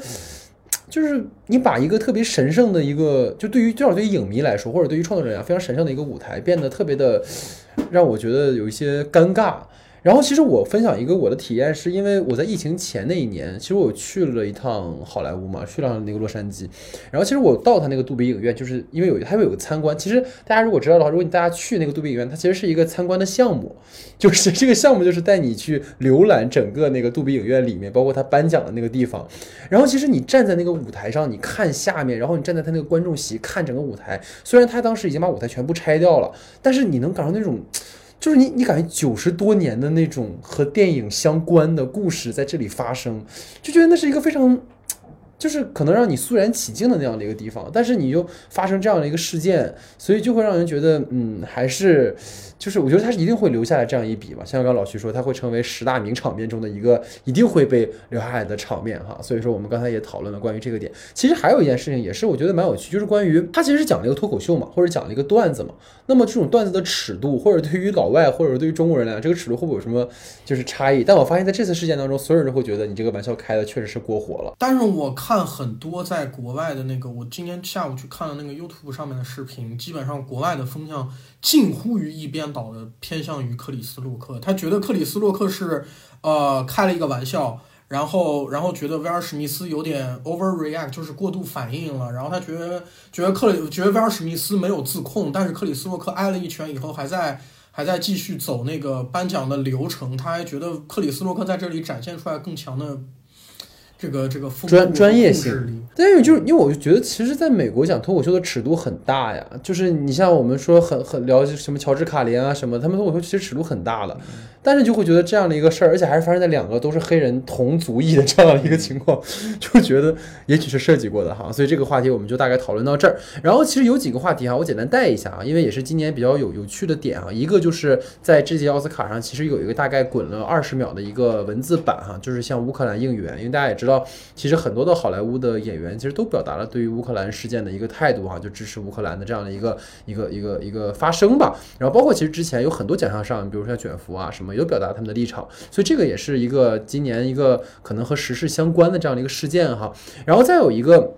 就刚才我提到说，可能为乌克兰发声，像《教父》其实今年是一个五十周年的一个重聚哈，然后我们也看到，在整个组委会请到了科波拉，请到了帕西诺，请到德尼罗，然后其实科波拉也提到说，呃，对于这个乌克兰的一个应援哈，所以其实可能想跟二位聊聊，就是对于《教父》这五十周年重聚，然后他还放了一个混剪，混剪里面那个音乐还是后来二创的，我觉得还挺挺有感觉的哈，就不知道二位对于这个重聚有没有什么看法哈？就是《教父》的五十周年啊，对我觉。我觉得这个也是可以进入名场面的，这个就太稀少了。尤其你看到他们已经步入了这样的一个年纪之后，对啊，共同的出现在舞台之上，然后全场的人为他们起立鼓掌的时候，是的，就是他们好像已经成为了我们的一个精神的信标一样。就像你说的，这个场子里头已经发生了有九十年的故事，有所有所有关于电影的一切。那么我觉得，对于我们这一代观众也好，或者是对于更早早一点的观众而言，他们的精神信标也好，或者是精神寄托啊，离不开教父的一定的影响。当然，但不能说完全的影响，只是有一定的影响。但他当他出现在那里的时候，是觉得你我们刚才所谓的那一种文化那种沉淀，已经和现实走到一起去了。就是它是一，它才叫一种出圈的一个状态。对把电影搬到了现实生活中，然后你看到他们三个，知道哦，我们已经过去了五十年，电影原来。还在我们的身边，这是一个非常重要的一个事情。看这个环节，既有一点感动、感慨，其实也有一点难过和悲伤吧。因为其实如果，呃，因马上马上好莱坞也会出一个关于那个《教父》当时拍的幕后故事的一个剧集啊，然后大家可以去了解一下故事。大致的情况就是，科巴拉在当时拍这个片子的时候是非常非常艰难的，就是他还是一个。没有什么名气的小小毛毛头青年，没有人信任他，也没有人觉得他会怎么样。然后他拿到了这个，然后每一天都在跟投资方在拉扯，然后投资方不让他做这个，不让他做那个，几乎。呃，我当我前两天看了一个科波拉采访，他说他当时基本上每天都在要被解雇的边缘。然后他当时想用那个阿尔帕西诺，然后所有人都觉得阿尔帕西诺是谁？因为阿尔帕西诺当时还没有任何名声。就是一个个子很矮的那个小青年，大家也不觉得他会演戏或者怎么样，不觉得他会火怎么样，就是好莱坞不觉得他会火。然后他还想用马龙白兰度，但是当时马龙白兰度其实也有自己有很多问题，然后制片方也不想用马龙白兰度，因为觉得马龙白兰度是个很难合作、很难伺候的大爷，就是他有很多问题，什么什么种种这样的情况。然后最后他拍出来了一个《教父》这样的电影，这个电影跟《教父》之前几乎所有的美国电影都是不一样的，就是就是它完全是一个完全全新的东西。呃，完全不一样，完全可以可以可以刷新人们对电影的认知的这样一个电影出来，然后到现在变成了历史上可能最重要的电影之一。我觉得一方面今年看到它的重聚很感动，但一方面我觉得其实这个东西，我觉得美国的电影创作者真的要去考虑一个东西是为什么现在没有人再去拍这样的一个新的电影。我觉得那个呃《拉拉烂》的里面有一句台词，我其实那个。呃，传奇哥说的那句台词说：“你你想要重现爵士，但爵士本身就是关于创新的，但你却一直在拥抱着历史。”那我们其实我觉得这个东西很重要，就是当你在不停的拥抱历史，因为今年奥斯卡其实不仅仅是这一个呃怀旧单元，今年有很多怀旧单元。当你在怀旧，当你在纪念这个曾经光辉的好莱坞的时候，你有没有注意到现在已经没有人在拍新的这样的电影？没有人在拍新的美国电影，就我觉得这个是很重要一件事情。为什么你们现在，为什么我们现在都在怀念他，但是我们又没有看到有新的创作者去很勇敢的去挑战好莱坞，去创作一个全新的电影，然后去去去，就是有那样的一个创新的精神和挑战精神。我觉得这是一个。在感慨之外，又很忧伤和遗憾的事情。其实，圈老师提到这个话题，就是其实圈老师自己本来想跟我们聊说美国电影已死这个话题，其实就是这样。我觉得比起可能这样的一个论调，更重要的是我们在美国电影中看不到更多的创新。包括今年的好莱坞电影有非常非常多。其实虽然说我们这次这个标题叫大岛众众神回归，但实际上你发现众神们回归之后拍的都是一些翻拍电影，甚至是说我们说比较期待的斯皮尔伯格也好啊，包括我们比较期待的陀螺也好啊，都是带来的是一部翻拍片，所以这个也是可能我们接下来会讨论的一个重点哈。包括《教父》这五十周年的重聚，就在我看来，因为之前《教父》有一次大重聚，然后是所有人到一个呃，应该是映后的一个访谈嘛，聊了非常长的一个时间，当时给我印象非常的深。所以就是对于他们来说，这就是一段历史；然后对于我们来说，当你听到那个熟悉的音乐响起的时候，你就会想起那样的一件关于和电影有关的事情。然后其实不仅是《教父》五十周年重聚哈，包括说低俗小说的这个三大。巨头主演哈，二十八年的一个周年的主演重聚，然后大家如果记得的话，就是他们上台的时候，其实背景音乐放的是那个 You Never Can Tell，然后包括他们带着那个手提箱，还专门有个手提箱打开之后冒金光这样的一些致敬。其实都是有一些和电影相关，包括很有趣，就是今年请到了去年最佳男主角，就是安东尼·霍普金斯那个爵士，他其实本人去年自己得奖的时候没来成，然后还是录了一段视频。但其实今年他颁奖的提名名单里面就有他去年跟他合作过《困在时间里的父亲》里面的那个同他演他女儿的那个扮演者，就是也是在今年暗处的女儿获了那个提名。所以就是感觉这种这种和电影相关的一些致敬啊，或者是梗啊，其实才是更有趣的。那还有一个梗，其实就不讨论了哈，就是 Lady Gaga 在最后其实是跟那个丽莎明尼利他们两个人颁发了最佳影片。然后如果大家注意到的话，其实他们是属于两个时代的比较牛的这种呃唱唱将。然后他们也各自其实都凭借着他们的电影啊，包括一个明星的诞生是 Lady Gaga，然后后者其实是歌厅，然后拿下了奥斯卡最佳女主。然后更有意思的是，我后来查说丽莎她其实跟 Michael Jackson 还是好朋友。然后更有意思的一件事情是，这个 Lisa 的母亲其实是朱迪加兰。朱莉·加兰是谁？是《绿野仙踪》的女主，是那个时代最伟大的演员之一。而且更有意思的一件事情是，我考古了一下，就是 Lady Gaga 和朱莉·加兰都演过一部电影，叫《一个明星的诞生》。但其实他们是两个时代的一个明星的诞生。就我觉得这种致敬和这种关联才是属于电影的关联。然后包括其实也是呃，全老师哈提到了那个丽莎·米尼利，所以这个点我也蛮好奇，你还有什么可以跟我们分享和补充的点吗？呃，首先那个歌厅今年也是，我刚才看应该歌厅今年也是五十周年纪念。哦，也是周年。对，就是它是很很棒很棒的一部电影。然后其实我觉得最有意思的事情是，Lady Gaga 跟丽莎明尼利上去的时候，我当时以为最佳影片要给那个《戏曲故事》，就突然感觉整个大 厅里面有了一个强烈的那个呃歌舞气息腾飞了起来。然后我觉得其实就是。这两个人也好，戏曲故事也好，然后包括这几年但偶尔冒出来的这个，呃，歌舞片也好，其实歌舞片很能代表这种好莱坞到现在演化的一个处境嘛，就是你很明显的觉得现在歌舞片好像不会有新的。完全全新的那种感觉的歌舞片出来，好像大家现在要拍歌舞片就会变成一个怀旧的东西，因为《拉拉烂》其实也是一个非常怀旧、强烈在怀旧的影片。然后今年重拍了那个《西区故事》，就是这种东西是不是也已经没有了？然后甚至于西部片也基本上也没有了，就是代表着那个时代的好莱坞最光辉那个年代的好莱坞的东西，好像现在真的似乎都已经找不找不到了。就是《教父》的黑帮片。这些东西你现在基本上都很难真正再见到这些电影，就我觉得这是一个，都就都是一个很忧伤的一个事情。好，那其实我们整个第一个部分哈，我们聊了一个小时的时间，其实对于整个的今年的奥斯卡的一些热点事件，包括对于他们里面提到一些名场面，我们做了一个讨论哈。那其实还有一些关于比如说流媒体和院线，包括流媒体和创作者之间的关系这个话题，其实我们在整个的下一个主题话题中会继续跟大家讨论。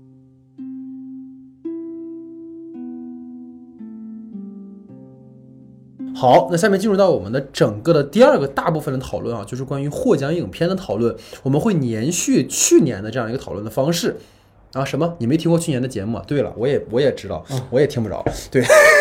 我今天要反复 Q 这件事情，气死我了。对，所以就是我们这个部分会讨论哈，就是关于今年的获奖影片，包括我们个人的最佳和个人的过誉，我们都会分别来讨论一下。那第一个就是最佳影片哈，今年是颁给了《监听女孩》。那这部电影呢，其实是 Apple Plus 哈投资制作，其实他们是发行的哈，其实它是发行买了版权的。然后很有意思，就是这是第一部哈流媒体的啊电影获得了奥斯卡最佳影片哈。我再一次心疼一下我可怜的马丁斯塞斯和他的爱尔兰人哈，就是当年颗粒无收。啊，所以想听听二位对于今年的这个最佳影片，然后包括个人有没有最佳和觉得过誉的电影？我们先从最佳影片开始聊吧。让二位先说一说。那老徐你先来，就对于这部电影本身啊。对对对对对，终于可以聊到电影本身了哈。首先什么意思啊？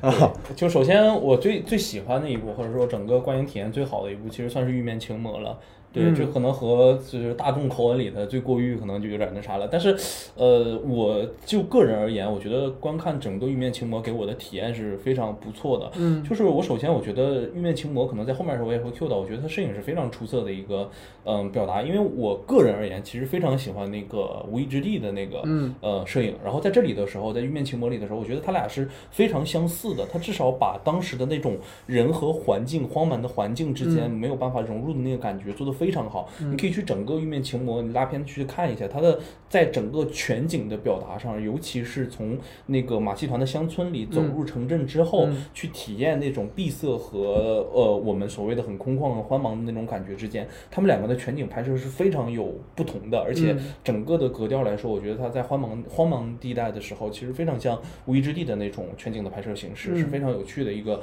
方法。提到两次敏感词了哦，而且不，这个这个这个不算敏感词，那个。叉叉才是敏感，是是是。然后我个人而言，就是比较过誉的话，我其实会把它给国王理查德，就是让我觉得他过誉的一点。小心啊，人抽你巴掌啊！对，就让我觉得过誉的点就在这里，就是你能感受到这个片子很强的，就是威尔史密斯的掌控力，他一直在试图的去把片子辅佐于他这个人个身、个体和个身。没错。其实如果我们所说，他当然是教父了，他当然他有他自己呃实力和呃源。头或者它存在的一个地方，但是我觉得国王理查德让我最不能接受的就是，你仔细想想，这个人他的问题或者和家庭之间的关系，和他这种强势所导致出来的背后的那些隐身的那些线索和话题，全部在影片的最后部分简单一提。对，就是我们所有最精彩的部分，去聊到这个人的部分的时候，我们一律不聊。我们去聊大小威在呃我们的比赛里有多么神勇，对吧？那所有回到了这个主要人物身上，该出现他下坠的时刻也好，该出现他不同时候，全部是由外界因素导致的。他没有和自己的家庭之间建立任何的关系。他一直是对的。唯一一场戏就是他和他老婆的那个争吵，对吧？那个争吵你又看来太过平庸，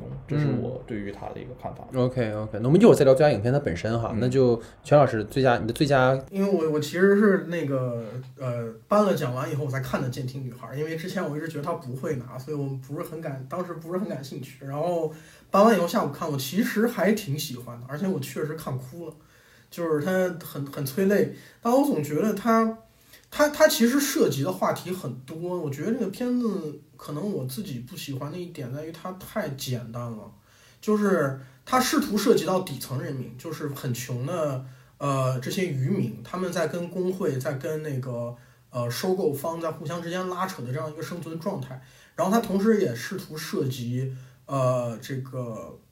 呃残障人士，然后他又同时试图涉及一些所谓类似于校园校园欺凌一样的这种感觉。但是其实它每一个地方都没有真真正正的去当做一个主体来表现，它其实真正核心，它唯一最后表现出来的东西就是一个有点像一个小女孩的励志亲情片的感觉。所以我觉得他最后把所有的这些，对他把所有他本来可以深深入，因为我没有看原版，我就不去对比这个东西了。但是我觉得就这部电影来讲，我会觉得它有一点简化了很多这些应该真正应该去关注的这些问题，因为其实。残障也好，呃，渔民也好，这些底层问题才是真真正正在这个故事当中最有感染力和最强烈的东西。所以我觉得这个是挺遗憾的一个东西。然后我最佳还是《犬之力》，然后尽管尽管今年最佳影片里面有我 PTA 我最爱的这个《甘草披萨》啊。但是其实《犬之力》，我去年看的时候，我刚开始看的时候，我并不是很喜欢。我我就是我觉得它好，但我当时没有觉得很喜欢，因为我觉得它有对于我来讲是有一点太收着了。我其实会觉得希望它最后能再更激烈一点，或者说再更再更起一点的感觉。但是我过了很好多个月以后，我回头去想这部影片的时候，我会突然一下觉得我好像从来没有看过跟他类似的东西。不管是它气氛也好，他最终他探讨到这个话题也好，还有很多很多的东西也好，我我似乎好像没有看到过类似的类似的东西。就是我觉得这个片子好像很独特，我没有找不到一个跟他一样的电影。然后包括看他的感受也好，他探讨这个话题也好，他直接的深入到了呃所谓美国精神，甚至于是整个男权体系的最核心的地方。他在一个男权最有话语权、最有统治力的地方，去一刀插进去，去拆解了这个男权体系。我觉得其实是一个非常、非常、非常牛的一件事情，我觉得很很厉害。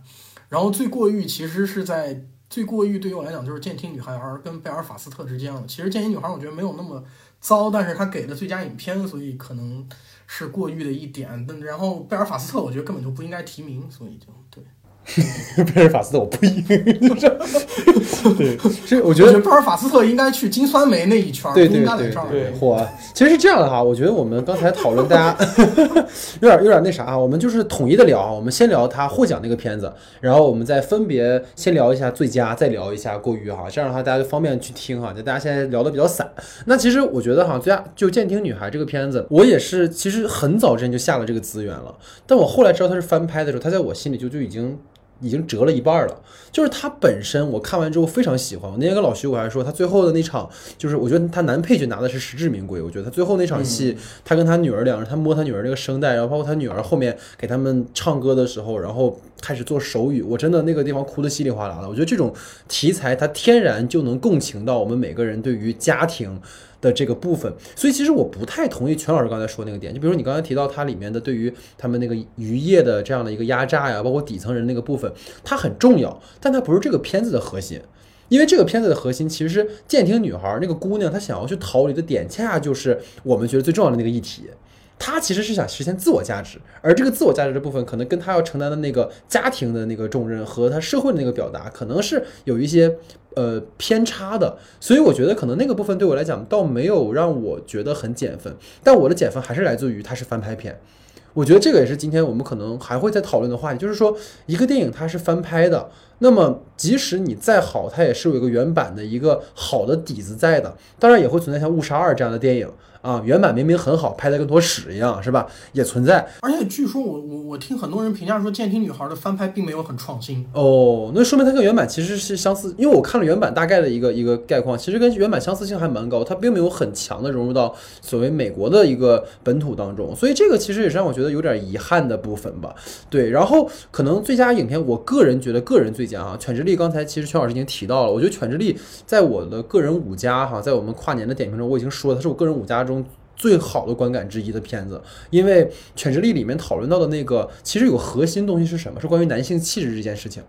关于男性气质这件事情，这个事情是在当下的我们的话语环境里面也在反复被讨论，到底什么是男人？其实你说卷福那个角色真的在一开始对那个男孩很厌恶吗？未尝未并不是这样，他只是被一种传统男性的身份认为说你这就是娘炮。但是当他发现跟他相处的时候，他又不是这样。所以我觉得可能也是因为简坎培恩他本人是一个女性导演，他会更细腻的去把握住人的这种很很微妙的情感的状态。包括如果我们聊改编的话，其实简他在改编这部电影和原著的时候，他做了非常非常好的改编。他的原著在结尾其实是相对比较如全老师说的很激烈的一种呈现，但他这个片子最后就是一个反高潮，就是你到最后你才意识到，我操，这个男孩居然居然做了这件事情，但是你在前面是感受不到这种强的危机感，或者这种突如其来的这种这种这种可能杀戮的出现，或者是这种对于他人的伤害。明明这个人对你是施以善意的，这个其实就是一种错位嘛。我觉得这个做的非常非常好，这个有机会我们再做长节目讨论。但我觉得捞一下哈。因为全老师提到了甘草披萨，我觉得今年确实是看的晚了哈，但我一直觉得我要给 PTA 留一个很安静的时间去看，但我确实觉得甘草披萨是我今年观感非常非常好的一部电影，因为它是一个非常小叙事的一个东西，就我觉得 PTA 它在这个片子里面没有讨论。就是各种他他没有跟各种议题沾边，我就给你们讲一个我自己的故事。他还不像昆汀那样，我要试图给你去还原六九年那个嬉皮风起的那个好莱坞那个那个那个环境，我就给你讲在那个大时代背景下。所以有很多人说这个片子跟《阳光灿烂的日子》很像，就是一个大时代背景下的小叙事，一个人和人之间的那种小关系。这个我们后面再讨论嘛。但我觉得《甘草披萨》是我今年我觉得观感非常好的。我的负面就是我觉得最过誉的片子就是贝尔法斯特。嗯。很多人把它跟罗马比在一起，我求求你别侮辱罗马了。就贝尔法斯特的那个，哎呀，我就是我觉得他刚才其实邱老师没有细说哈，我觉得就就说一个点嘛，就是格局太小了。就是你说你试图用一个孩童视角去还原那个大时代，但是他又舍弃不了那个大人的视点，他就会导致这个孩子在片子里其实变成了一个特别缥缈的一个存在。你真像罗马，我跟老徐说过一个，大家可以回头看看。罗马和贝尔法斯特在处理大环境上的一个很大的区别，就是罗马是在讲一个一个保姆她的个人的生活，然后在她去呃去买婴儿车的时候，她通过她的主观视角，你看到了一个大全景，外面在发生一场暴乱，一场动乱，但是。你能发现它的核心其实还在这个女人身上，并不是这个大动了，而是大时代下的人。而贝尔法斯特就是我一定要给你讲那个手持镜头给你看，哎呀，那个环境啊，哎呦这个时代对人的这种哎就异化呀，对这个男孩的摧残呢，就我觉得他太过于抓马了。这个抓马让我到了一种反感的程度，加上他故事我觉得讲的真的不好，所以这个可能后面我们会再聊哈。所以这个是最佳影片，然后最佳导演的话，我们先聊就是说得奖的啊，就是关于简·坎培恩。其实刚才我跟邱老师都提了这个片子，所以老徐你简单提提呗，对于全。力这个片你怎么看？黄平他，其实我个人而言，就是呃，我们要考考虑的一个非常重要的一个元素是，呃，我们的片子是什么？就像你所说，其实我觉得我个人排最佳当然是 PTA。我这一次看完的，我给最佳导演。但我看完简光平这个片子之后，我非常能理解他为什么能够给到最佳导演。对，就因为这个题材是一个无限接接近于能够得奖的一个题材，对吧？它其实相当于重新解构了一下美国的这种西部文化，或者是所谓的美国男人。的牛美国牛仔的这种形象，这个东西都是刻在人，呃，我们不说白人嘛，就是美国男人心中最坚实的一个基础，甚至有多少一代人都视此为一个精神目标或者是精神港湾的一个状态。而解放平在这里头，无论是结构上的处理也好，或者是每一个角色的，或者是每个情节点的设计，包括最后他把悬念留下来的那个揭揭晓的那一刻的时候，其实都起到了一个非常好的一个，就是我们所谓的导演能力和他在单场戏的时候能形成的这种原因。而且我。其实印象特别深的就是，如果我给犬之力颁一个导演时刻的时候，就是那个远山的那个镜头，两个人在那里头去看那个山，会看出一个什么样的一个形状？是的，就是它其实就是代表了整个影片蕴含的一个主题和他想体会出来的一个精神。然后，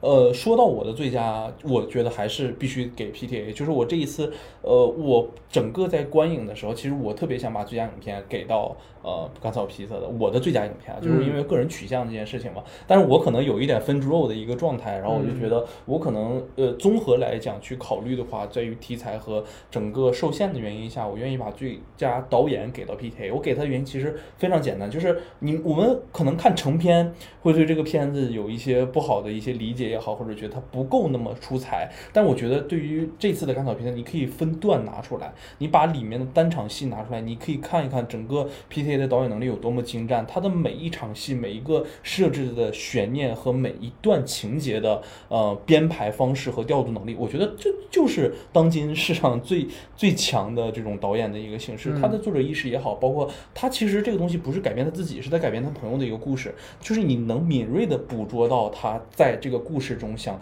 预设的这个含义也好，甚至我觉得他的演一场戏我是最喜欢，就在这开场，我觉得他的开场就直接把这个故事的主旨也好，甚至从他跟女孩的剑到走也好，把整个影片全部串联了起来。就是我可能呃大就是比较了解 P A 的朋友会觉得这几年，包括无论从《魅影逢将》还是到这一次的《甘草披萨》，大家会觉得他有点太趋同了，或者是呃我们觉得 P T A 好像从以前的那些描述整个社会关系、社会结构、人和资本之间的、宗教之间的这种关系，慢慢开始回溯回溯到内化到一个像人情感、爱情这种非常玄的一个东西上了。但是我觉得这个恰恰是最有魅力的东西，因为那个东西来的没有那么的理性，它反而是能够体现一个我们所说的就是导演功力的一件事情。我觉得他在拍了很多很具有理性逻辑和思维的能力之后，愿意把这个东西下放到一个呃，也不是说下放，带入到一个我们去讨论情感关系也好，去讨论亲密关系也好这样的一个状态里的时候，我觉得天衣无缝，就是应该。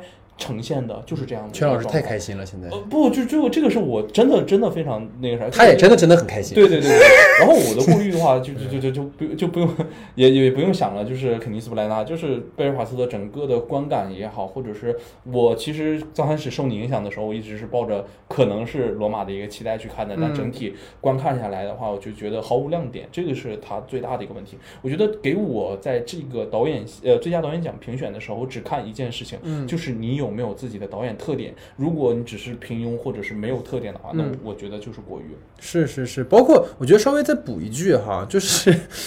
当时看贝尔法斯特看完之后，我就跟。呃，我先跟全老师聊了一下，因为我看全老师发了豆瓣还是发了朋友圈，我就怀疑是不是我的就欣赏能力，就是说可能因为被社会蹂躏之后变低了。我就问全老师，就全老师他也看不下去，我说啊，那我就明白了。对，所以全老师你来，你说说呗，关于这几个片子，因为犬之力你也聊过了哈，所以你可以简单聊聊你。最想聊的那个，嗯，那个男人啊，来，你请。我其实 PTA，我我我在这个里面，我其实最佳导演也会给到简·坎皮恩。然后，其实我自己对于我来讲，我原因来讲，在因为我觉得 PTA 这部电影来讲，因为我是一个多年死忠老 PTA 粉丝，就是，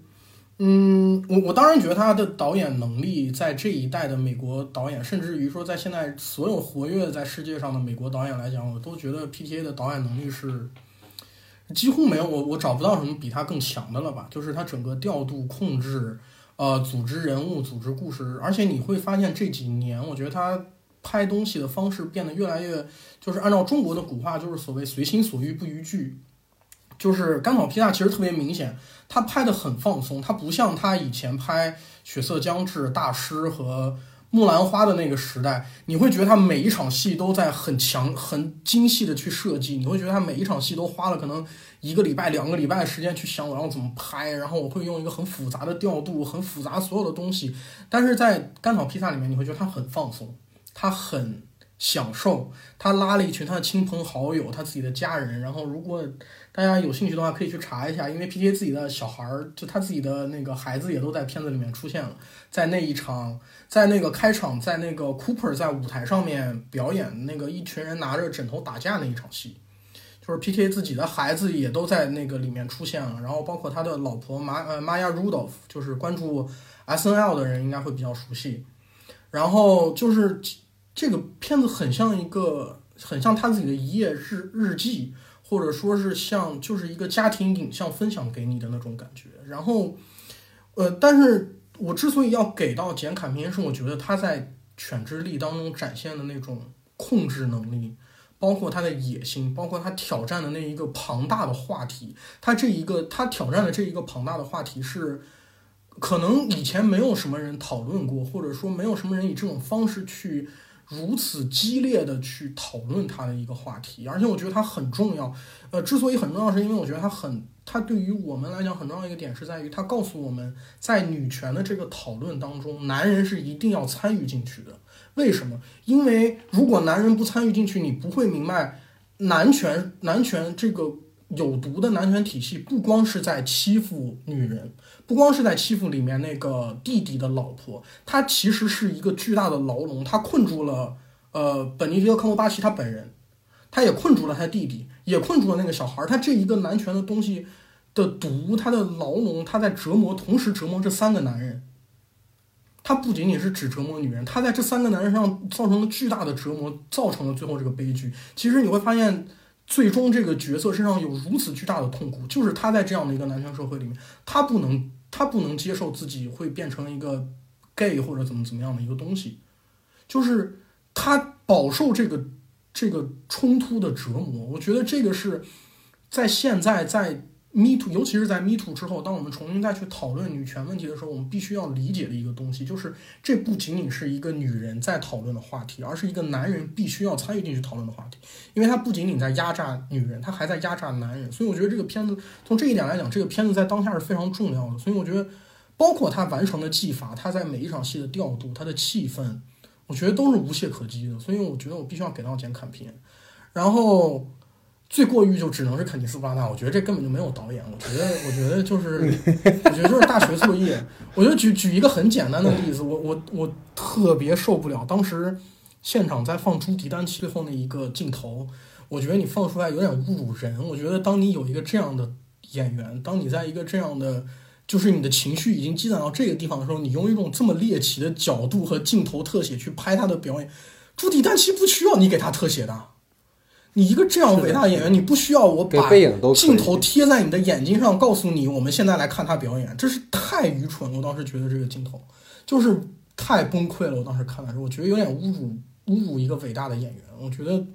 我觉得他应该已经他，我觉得他应该预定预定十倍的金酸梅，就光凭这一场戏。就是能，就是你还能能听出全老师这个深深的这个怨念哈。对于贝尔法斯特来说。恶心到我了，说实话，这片子，所以所以反正就是，如果大家如果对这个片子有有比较好的评论，或者说也可以跟我们讨论哈，其实也大家都是各自的看法而已哈，所以也不存在说就就给这个片子定性或怎么样，可能有朋友就非常喜欢也 OK 啊。那可能在最佳导演，我最后要补充一句吧，就是刚才已经大家聊了这么多了哈，我们也尽快推推进度哈，就是关于 PTA 的话，我就想说一件事情，就是大家。看到一个好导演的点是什么？就是他真的是在用电影的方式在讲一对人物的关系。这个事儿看起来非常简单，但是你就是很难做到他这种就是把性张力做的这么强的。就是我们国内有一部电影叫《过春天》，当时大家在看完《过春天》之后，觉得它里面那个呃拿胶带去绑手机那个戏特别有性张力，大家就嗨起来了，说中国导演终于会拍这种性张力了。你去看看 P.T.A，从他俩第一场戏到他俩最后一场戏，然后在电影院门口啪一撞。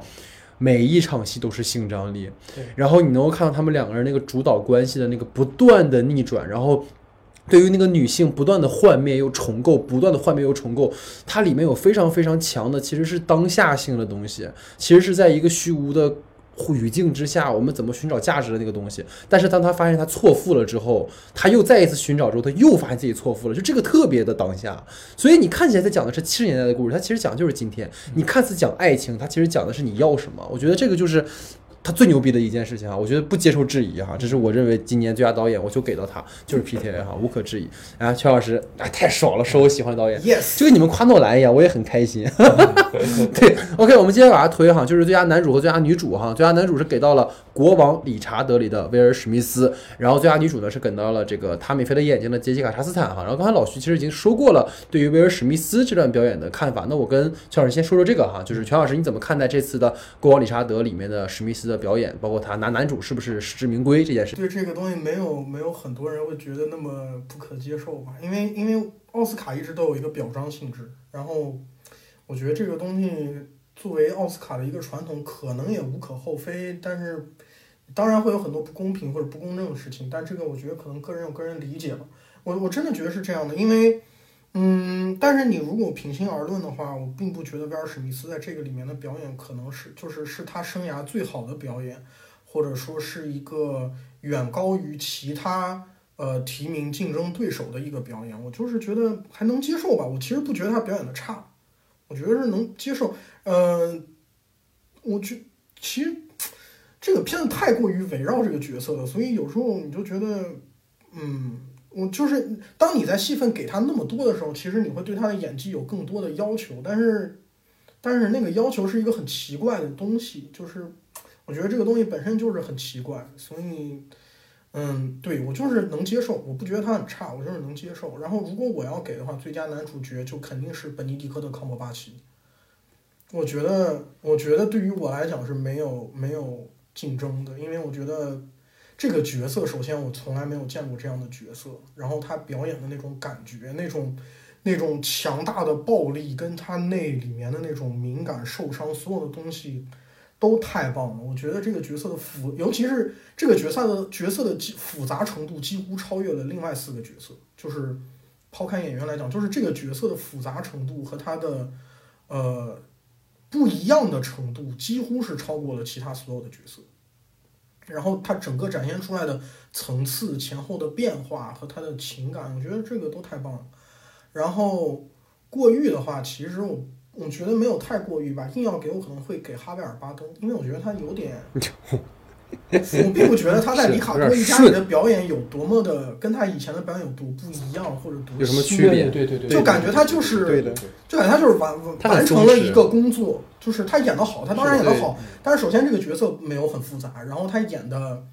也不一定是导演还是他自己的问题，但是演出来的结果就你就觉得嗯还行吧，就就仅此而已了。我觉得其实包括不仅是这个呃哈维尔巴登的表演，包括安德鲁加菲尔德在那个塔米菲的眼睛里面，其实他们俩都是作为配角去主衬那个女主人公的。就他们其实是为了推尼可基曼跟那个杰西卡沙斯坦的，所以说能感觉到他们俩的表演其实会有一点感觉是在完成一份工作的感觉，没有说强推他。你不像理查德这个片子，你会觉得威尔史密斯在其中，他就是要很强的把他推出来。我觉得其实刚才老徐说一个点，我在思考哈，就是说理查德的问题，其实我觉得不在史密斯的。表演上，在剧本上，他的最大的问题其实不是说威尔史密斯演的不好，我觉得威尔史密斯在呈现那个父亲的那个对于女儿的态度，包括他在介于自己欲望的满足和用女儿去压榨这件事情的很多的细节处理上，我觉得是很好的。但是问题就在于他这个剧本本身没有给这个角色更多的厚度，把很多的话题都浅尝辄止了，它就会导致让我们觉得说，哎，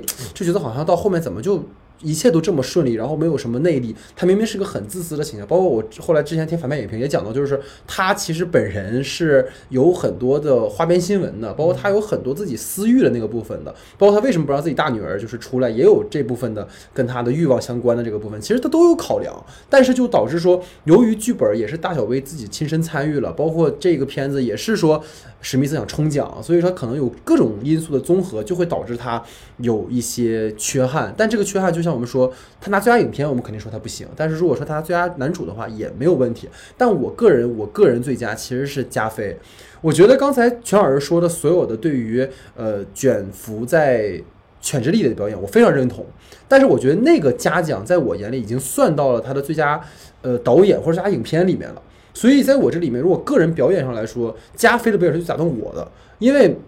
无论他是他，他从第一首歌就是那个三十九十嘛，我三十岁，我出生在九十年代，因为我觉得那个角色他就是，如因为我们之前聊过倒数时刻的节目哈，我就不多说。但这个角色他最有宿命感的地方就在于，我们都知道他的那个 rent 吉屋出租前一天，在上映前一天，他明明马上就要让所有人都知道他是一个天才的时候，他去世了。所以就是说，它有很强的悲剧性的色彩，就是那个所谓的及时去，嗯，去努力啊，然后你能够成才呀，这一切都在那一刻其实都都都消逝了。但是我们还能看到他在那之前的那种努力。不过加菲他有一首歌是在知道他朋友患了艾滋之后，他一路跑出去，然后在雨天去弹钢琴，你能感受到那个角色。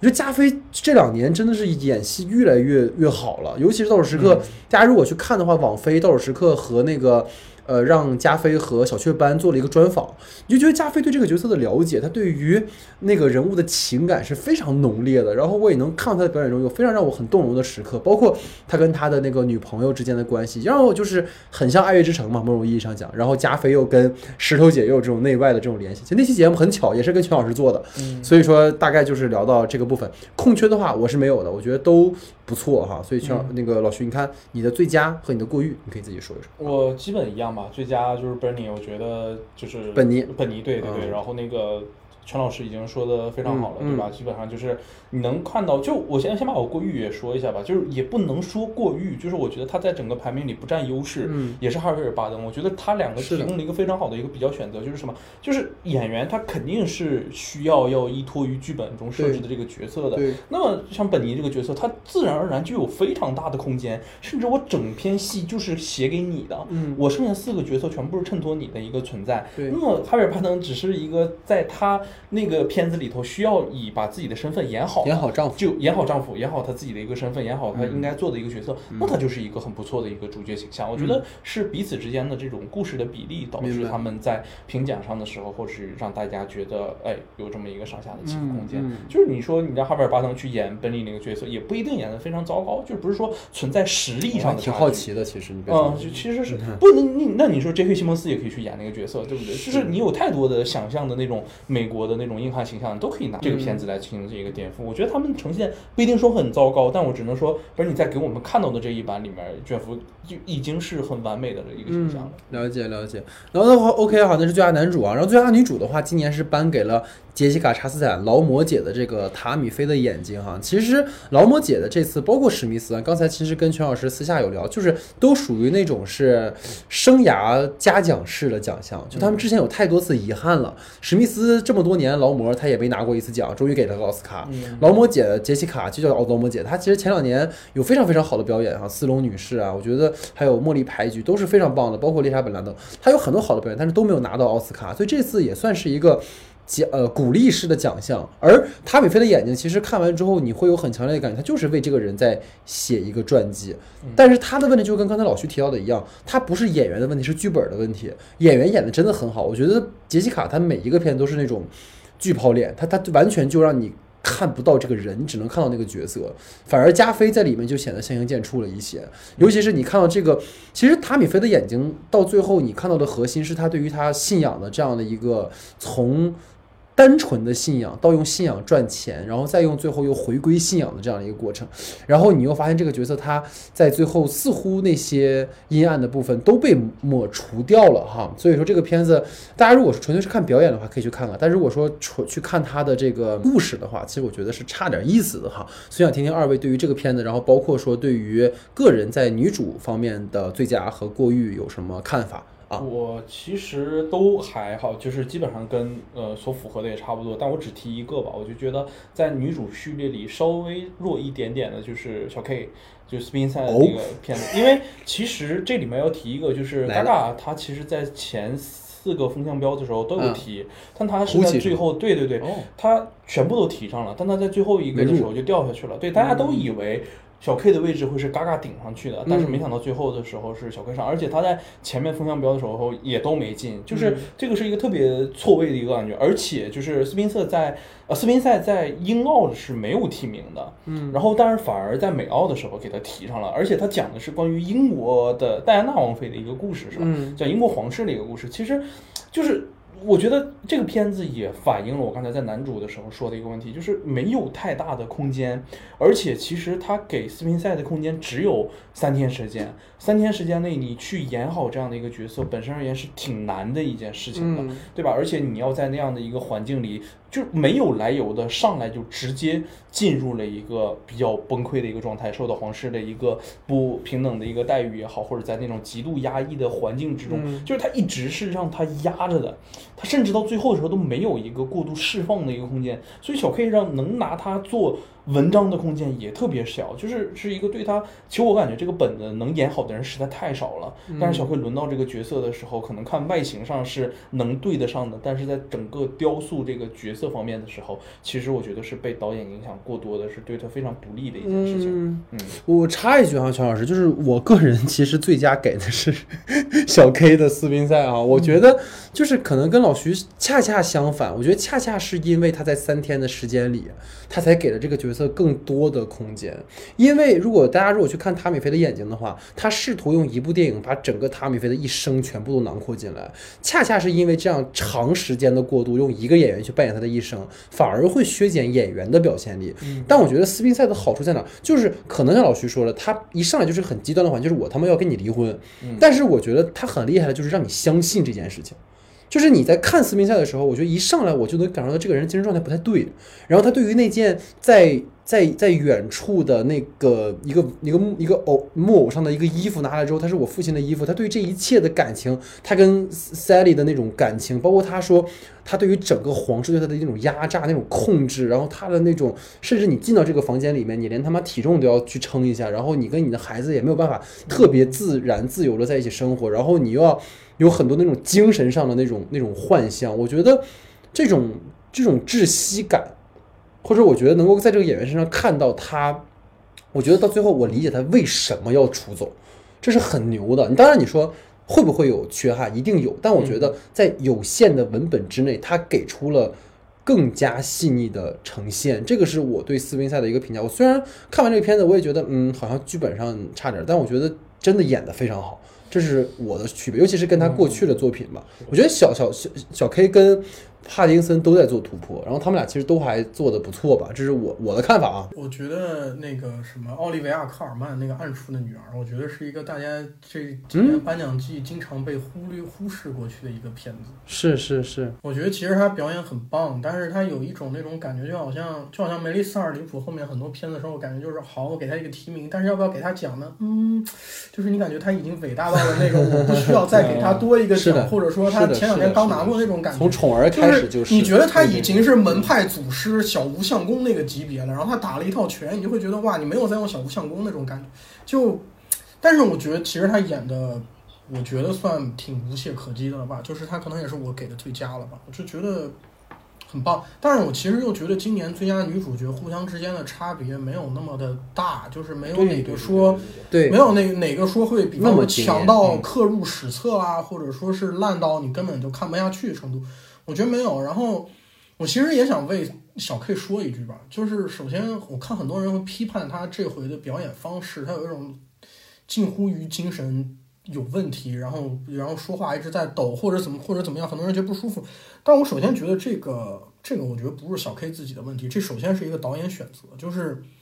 就是他一定是导演跟他共同达成一个意见，或者说尤其是我觉得在这里面导演的意见会占很大的程度，就是说我需要这样的表演，因为。因为最明显的一件事情就是，你会发现他的表演跟这个片子本身的氛围并不脱，并不跳脱，并不是说导演这样的拍了片子，而小 K 用了一个不一样的方式去演，他的演法是完全匹配这部片子最后出来的效果和他的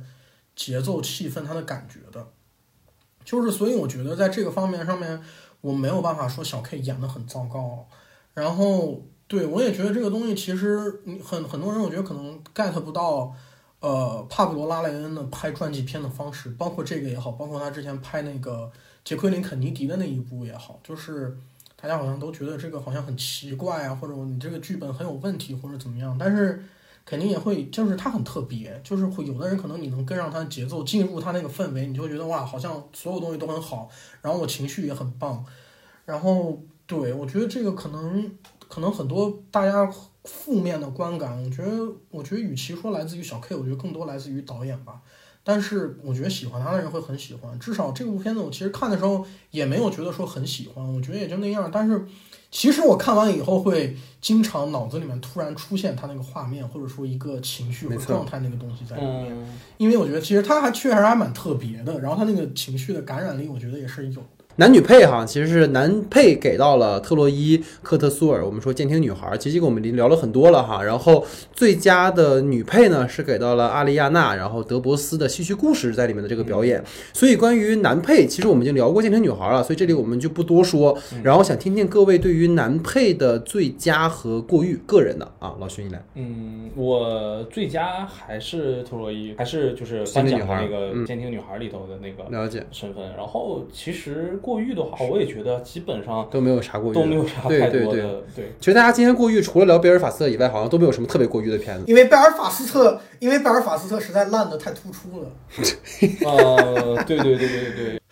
他让你觉得别的片子糟糕的部分没有那么糟糕，只是轻微的有点问题，但是就都是都是同行衬托。啊，是是是，是的，是的，是的。OK。然后里面可能唯一一个有一点点的话，就是那个 Cody，就是那个犬之里的那个儿子的那个呃，那个那个犬之里的儿子。对对对对，那个是演的不好。对，我觉得他是他不是演的不好，就是他和其实和那个卷福那个身份，本里之间是有一个互相的一个镜像关系啊，或者对照关系。但是就是因为本尼的那个身份里头加了太多的这样的隐忍也好，或者是能够让他斡旋的空间，反而使得这个男小男孩的身份，这个他的身份上是没有太多的空间去让他递进的。包括他为什么选择去做出呃，我要把炭疽病毒的那个绳子去做成那样的一个呃泡在水里，然后让他去完成编绳的这个行为，就是他的行为空间其实没有太多让他去展示的一个空间，就是我觉得可能会让他稍微产生一点跌落的一个状态。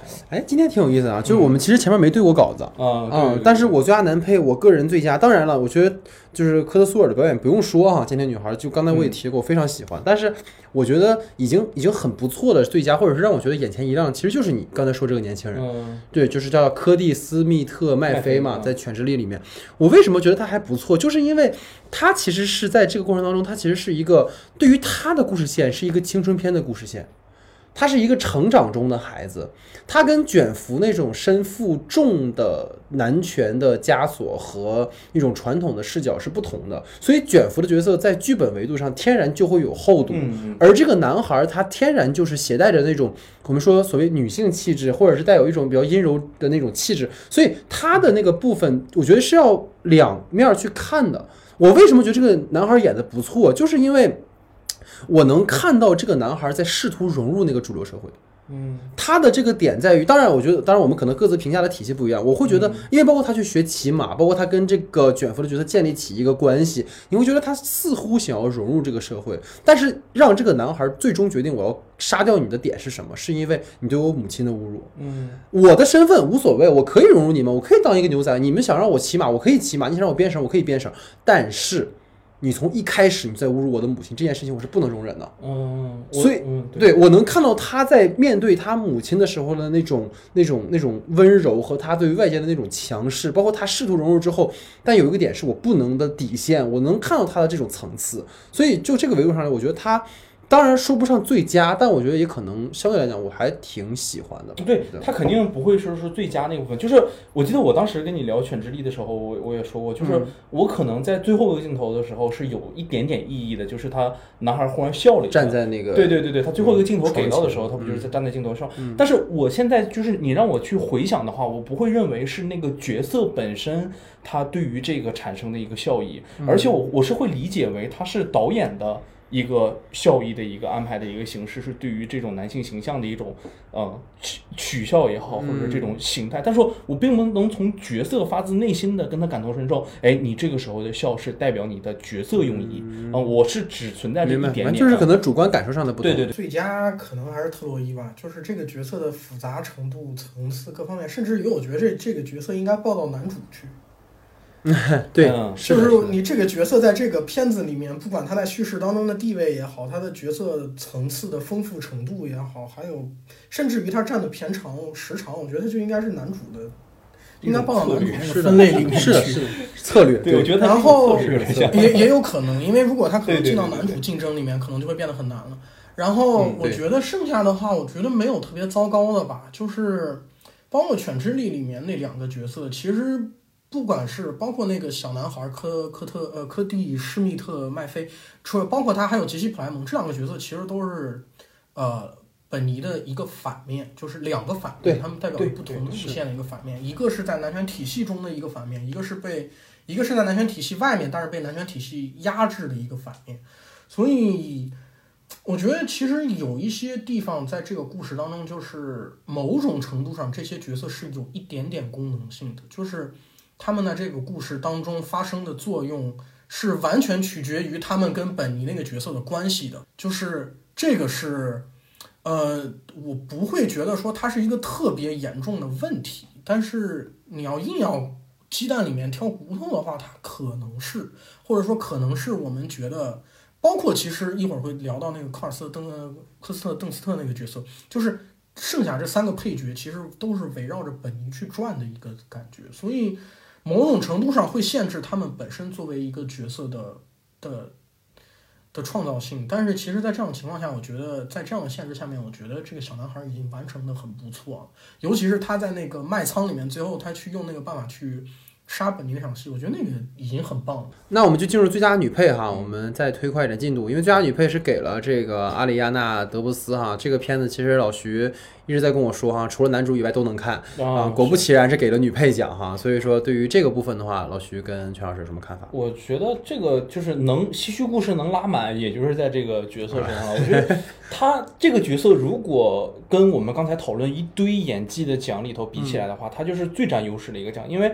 这个演员首先他就是百老汇的歌剧演员，他唱跳非常厉害，然后演技也很厉害，人家做歌舞剧的，对吧？而且。里面很很离谱的就是这个男主和女主并不是系统的歌舞剧出身的，嗯，所以就导致他们两个的戏的一出现的时候非常之尬，嗯，然后当这个阿里亚娜德波斯她一出来的时候，整个片子的调子就被拔上去了，尤其是就是那几个演员吧，还有另外两个男配，就是他们三个一起去斗舞的时候，两个帮派之间斗舞的时候，你觉得哇，他真的能不能更好看一点？因为他们太专业了，以至于那个专业已经形成了一个下意识的反应。你就觉得看他们的表演是非常享受的一件事情。我觉得可能斯皮尔伯格在拍的时候也是这种体验。对。然后到了男女主那一期的时候，你是真的一点都接受不下去。所以我觉得阿里安娜·德波斯，就我们所说嘛，其他的角色可能是围着本尼转的。嗯。那么本尼好。可能会把他们稍微压制住一点，所以我可能在男配的时候会做出那样的一个选择。那么在女配的时候，我就觉得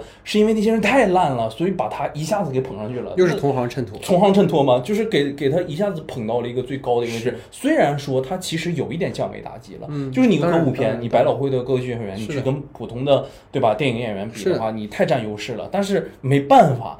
那个片子里他他们几个一出手，真的太厉害了。所以所以你知道，我觉得哈，还是黎曼黎曼曼厉害。他在那个倒数时刻里面有一个 Sunday 那首歌，其实所有跟安德鲁搭戏的人都是百老汇巨牛逼的歌剧演员，但是让他们就配和声，站在他后面，所以就就让这个主次就能凸显出来。像你刚才那样说，如果还有斗舞特别大的调度，明显就能看出来谁好谁不好了，太明显了，对吧？那个那个是真的是，他就不可能就像《爱乐之城》里啊，他不可能让约翰传奇跟瑞恩高斯林一起唱歌的，对对对，高斯林不就被吊打了吗？对对对，所以这个是分享啊。然后你的个人最佳呢？和和我我的最佳就是就是他了，还是他了。然后过誉的话，我其实没有没有问题说，就是朱迪丹奇嘛，对吧？对，就是只要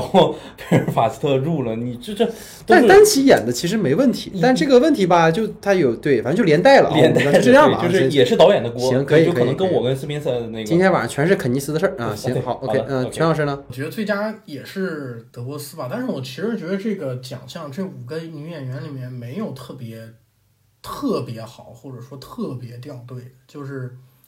就是它不是一个差距特别大的东西。然后还有一个问题是你其实去看这五个女配角色的时候，你会发现这五个女配角色的复杂程度，嗯，都很微妙。因为其实德波斯这个角色在这五个角色里面已经算是相当有意思、相当出彩的一个角色了。然后朱迪丹奇我也给了他过誉，但是我不是觉得朱迪丹奇演的任何不好，一有几个问题。首先是我觉得，就是这个角色 真的，你你觉得他跟另外上百上千个每一个每一个开心的儿童电影里面都会出现的那个奶奶角色有任何区别吗？对，我觉得这个不是朱迪丹奇的问题，而是这个角色本身就不是任何一个新的角色，或者说任何一个有复杂程度的角色。就是朱迪丹奇给我的感觉，就像哈维尔巴登一样，他只是做了一个 work，尤其是尤其是当你考虑到朱迪丹奇能做到什么的时候，然后你把这个提名给他，我觉得首先都有点侮辱人。然后，然后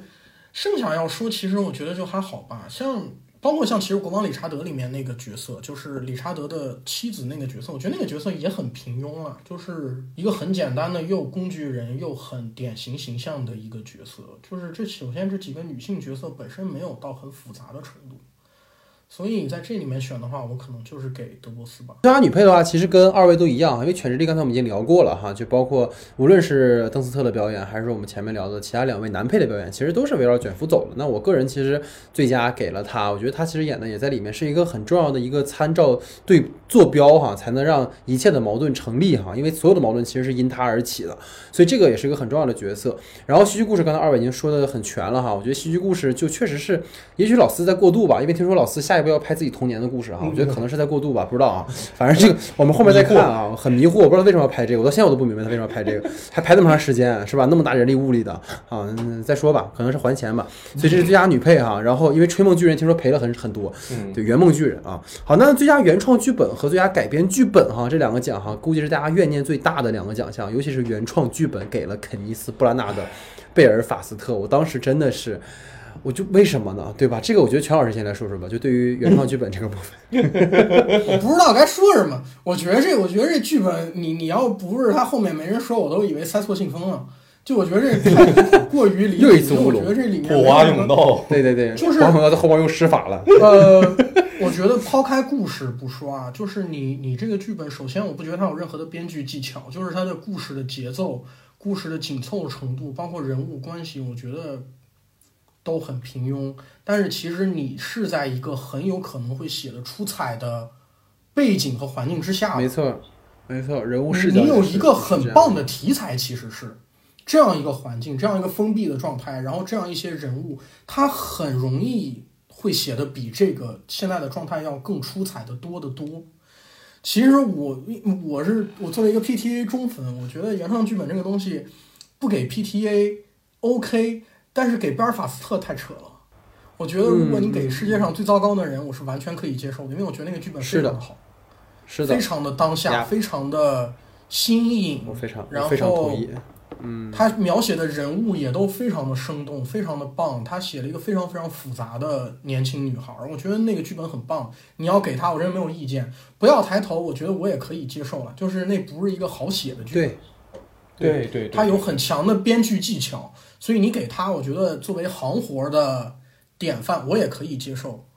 但是巴尔法斯特真的太离谱了，我觉得这个是极其之离谱。我们接下来就不要再喷他了，反正我估计大家对这个原创剧本的这个怨念都是一样的哈。我跟老徐同上，啊，我们俩同上，我们俩说的最佳，最佳，最佳，对对对对，我的最佳就干草披萨，就不用想了，对对对，就是没有任何问题。就我说的单场戏的悬念的那种调度能力也好，它必须要有情节支撑的，这一个你就。他能够同时做两件事情，第一件事情，呃，是两个。男孩和女孩之间，他们互相的这种情感的转移，我觉得第二件事情就是徐老师说特别重要的，其实是女孩是作为一个核心角色的一个出现，她如何陷入这种选择再进入再抽离再进入的这个状态，是一个非常重要的一个点。而且我整个甘草披萨里，我可能就是再仔细想想，我最喜欢的就是他的闲笔，就是我在那时候跟你分享的时候说，就是那个在选举厅外面那个有点像出租车司机那样的一个角色，对他特别像一个观察者的一个身份引入。进来，然后看到这一切的，无论是从政治上的变化也好，或者是说那个时代上的变化，就是就是这种导演驾驭这种东西的能力是随心所欲的。他能把一个呃身边朋友身身上发生的故事创作成一个非常不错的剧本表述出来。我觉得这个能力已经没有任何可以挑剔的空间了。对，就是同样都是写过去的事情了。是是是。你看看贝尔法斯特，再看看甘草披萨，也没差也没差几十几年。对，有什么人物关系吗？贝尔是是。我其实。呃，就是关于甘草披萨，我其实想补充一件事情，就是甘草披萨出来以后，很多人说它不创新，就是又是 PTA 那些东西，又是过去的好莱坞。但是其实如果你熟悉 PTA 的话，你会发现女主 Alana 这个角色，在过去 PTA 的电影里面几乎是没有出现的，嗯，就是没有出现过的，就是。P.T.A. 以前的角色里面几乎没有任何一个占很主要地位的一个女性，不管是就是你可以去看她所有片子，是大师里面很多时候是男人跟男人的对抗，比如血色将至，比如大师，他是男人跟男人之间的斗争，在这个故事在那些故事里面没有女性在里面，但是我不知道可能是这几年，我觉得也有一方面是 P.T.A. 开始回归家庭了，然后更多时间跟陪孩子了的女儿待在一起，因为其实甘草披萨之前曾经有一阵子。接受采访的时候，P.T.A. 说说我女儿写了一个高中故事，我正在试图把它改成剧本，所以我一度一直怀疑甘草披萨是他女儿写的。然后，然后你会发现，其实 P.T.A. 很关注，我觉得有一部分可能是因为女儿或者怎么样，但是他其实很关注，因为阿拉娜这个角色的女孩的故事是很当下的，是的，一个一个其实有一点点年龄稍微偏大一点的女孩，在一个需要选择自己职业生涯转折点的时候。然后他去面对我自己想做什么，我自己该做什么，家人让我想做什么，包括我要去处理关系，我他会喜欢年龄大的、有权威的、有成就的男人，还是说怎么样去建立他自己选择的东西，包括他跟他家里的对抗关系。我其实觉得这是看甘岛 P 萨，其实我很感动的一个东西，因为我也曾经担心说，哦，PTA 是不是在做一个很很无聊的，就是重复自己的，或去单纯挖掘自己回忆的一个东西。但是其实我很感动，我发现他在甘草披萨里面探讨了很多很当下、很新的一种感受。今天对甘草披萨的点评到此结束啊！哈，我们回头再做一期长节目吧。后悔了吧？犬之力和甘草披萨的长节目就聊都聊完了。那没事，不着急啊。我觉得我四月份可以可以剪两篇再聊聊啊。所以这个是原创剧本哈。我原创剧本就想聊一个点吧。我觉得就不再那个刀那个布拉纳的那个贝尔法斯特了。嗯，我觉得世界上最糟糕的人的那个剧本真的特别的好。对他分了十二个章节加头尾，我觉得真的去通过所谓片段化去展示一个女孩从二十岁到三十岁整个这样的一个成长的过程。然后我觉得尤其是大家可以关注。它里面有很多情节，其实对于当下的一种反馈。它里面提到了关于 Me Too 时代的一些问题，就是如果一个女孩喜欢一件事情，但是在一个社会的规范当中，这件事情是不可以的，或者是是和这个所谓的主流价值，所谓和主流价值是相相左的时候，你该怎么办？包括当你和你的伴侣存在一个。呃，所谓认知或者是在日目前的社会身份上的一个错位的时候该怎么办？我觉得他给到了非常非常好的一个展示。包括我觉得世界上最糟糕的人贡献了二零二二年奥斯卡，我觉得最好的一个镜头，就是在一个升格镜头的时候，她跟她那个即将外遇后来成为她男朋友那个人，他们两个人有一个升格的抽烟的镜头。就是女孩把烟吐出来之后，吐到男孩嘴，男孩再吐出来。我那个，我的天呐，那个感觉就堪比当年整个那场出轨的戏都太棒了，太棒了，堪比在《小姐》里面看到那个磨牙那场戏。哇，那个那种性张力的感感感受，远远超过那种直接的去发生关系这件事情，就太棒了。尤其他包括他俩在前面聊天的时候，然后不断的有人进出拿衣服。都都特别好那些调度，我觉得就是世界上最高的人剧本是非常非常棒的。然后最佳改编剧本我们就不细聊了哈，我们就想听听二位的，就是说一下名字就行了，因为这些片子我们都聊过了。《窃听女孩》今年是拿来改改编剧本的，然后想听听二位你们有没有最佳和过誉，就提一下就行了，因为这两个片子我们基本应该都聊过了。老徐，我的最佳是《沙丘》，然后过誉的话没有。OK，好，那全老师呢？我的最佳是《驾驶我的车》，我觉得它太难写了。啊，然后我觉得最过誉的是《监听女孩》吧，因为我觉得改编翻拍跟改编的难度本身对对对对。对对对，OK，好，那我个人的最佳的话，我给《犬之力》哈，因为《犬之力》的原创剧本其实是很难改的，但我觉得他改了一个，他的那个原小说是很难改，他其实改了一个非常非常好的一个属于当下的一个版本哈。然后我最佳就最过誉吧，我觉得空缺了哈，我觉得没有让我觉得今年很过誉的改编剧本。《建成女孩》虽然说像刚才全老师说到存在这样的问题，但是至少从陈上让我我哭了，那我觉得就就主观上，因为我看过那个黑 she 他们做了一个视频吐槽二零二零二年奥斯卡嘛，就是说沙丘他妈的怎么怎么回事儿，然后那个贝尔。法斯他妈的怎么怎么回事？说到《监听女孩》的时候，这个毒蛇终于说了一句：“这几个电影我很喜欢，没什么可说的，就是不敢聊了，是吗？主观情感上很喜欢，就不提了哈。然后最佳摄影的话，今年是呃给了格雷格·弗莱瑟的《沙丘》，我觉得也实至名归哈。所以这个我们就包括最佳摄影、最佳剪辑这两个，我们就简单一过，听听二位最佳摄影，老徐你的个人最佳和和过誉。对我其实想就简稍微多说一点吧，就是我觉得最佳摄影就是我的最佳。还是给《玉面情魔》，因为我刚才已经说了，对。然后我想说，其实，在过誉这一点上，其实今年提名最佳摄影的片都不弱，都非常的强。无论是《沙丘》啊，《戏剧故事》也好，《麦克白的悲剧》也好，都非常的强。就是你单独拉出来这几个片子作为摄影的分析，能分析出非常多的东西来。尤其呃，《麦克白的悲剧》啊，或者是呃对黑白，然后影调上面，包括在《玉面情魔》，这是我非常中意的一部片子，具体喜欢因为我在影片的时候也说了。但是我觉得可能我会把过誉给到《戏剧故事》，因为我对斯皮尔伯格虽虽说视听没有。有太太多的期待，嗯，但是我其实蛮希望他能做出很多的突破的，嗯，然后大家可以去对比一件事情，就是网上也有人剪这个片段，就是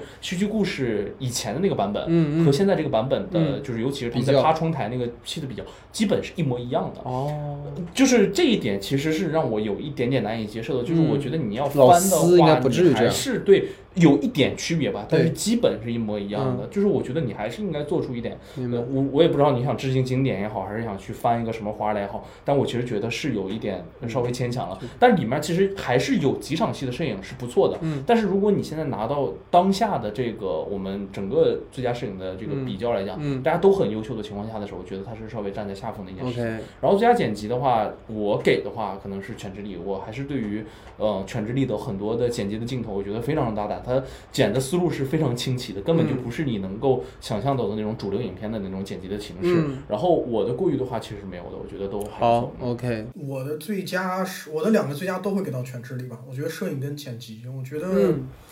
我觉得最简单的原因就是我会不停的想到它的段落和想到它的画面，它的那个画面的感染力对于我来讲就很强很强。全智力的那个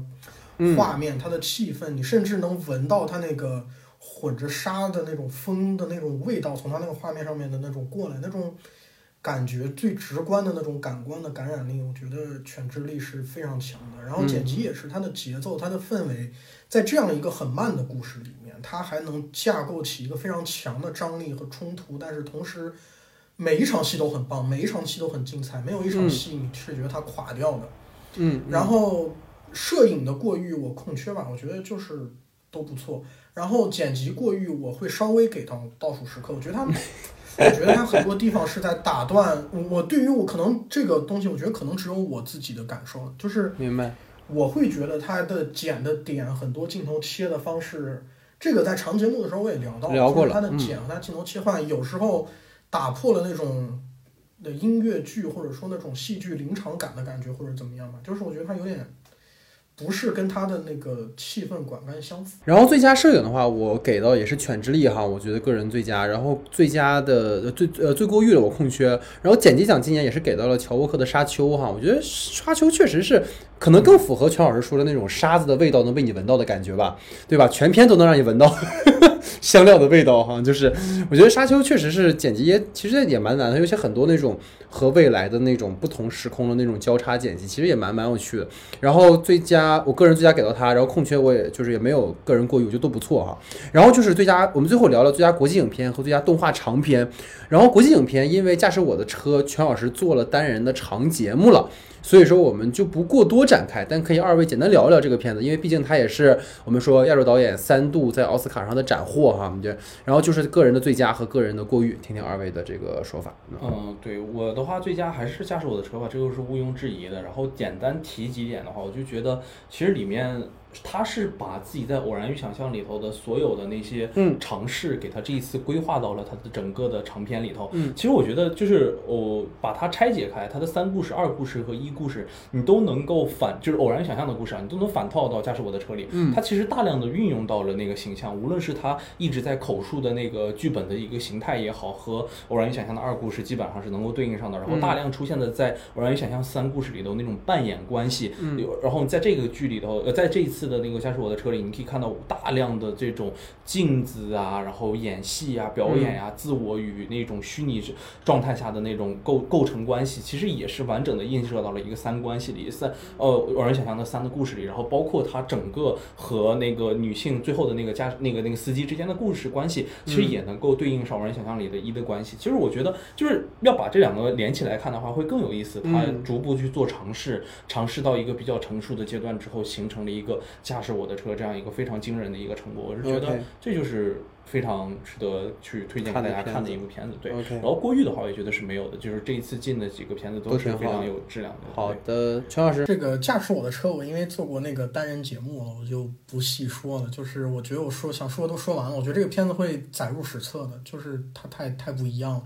然后过誉，我觉得没有，我觉得其实。最佳国际影片是一个很多观众会忽略掉的一个单元，但是去年的国际影片真的都非常精彩，就是非常非常棒。而且，如果你去看的话，你会发现它跟呃美国传统或者说大家熟悉那种影片完全不一样的视听语言、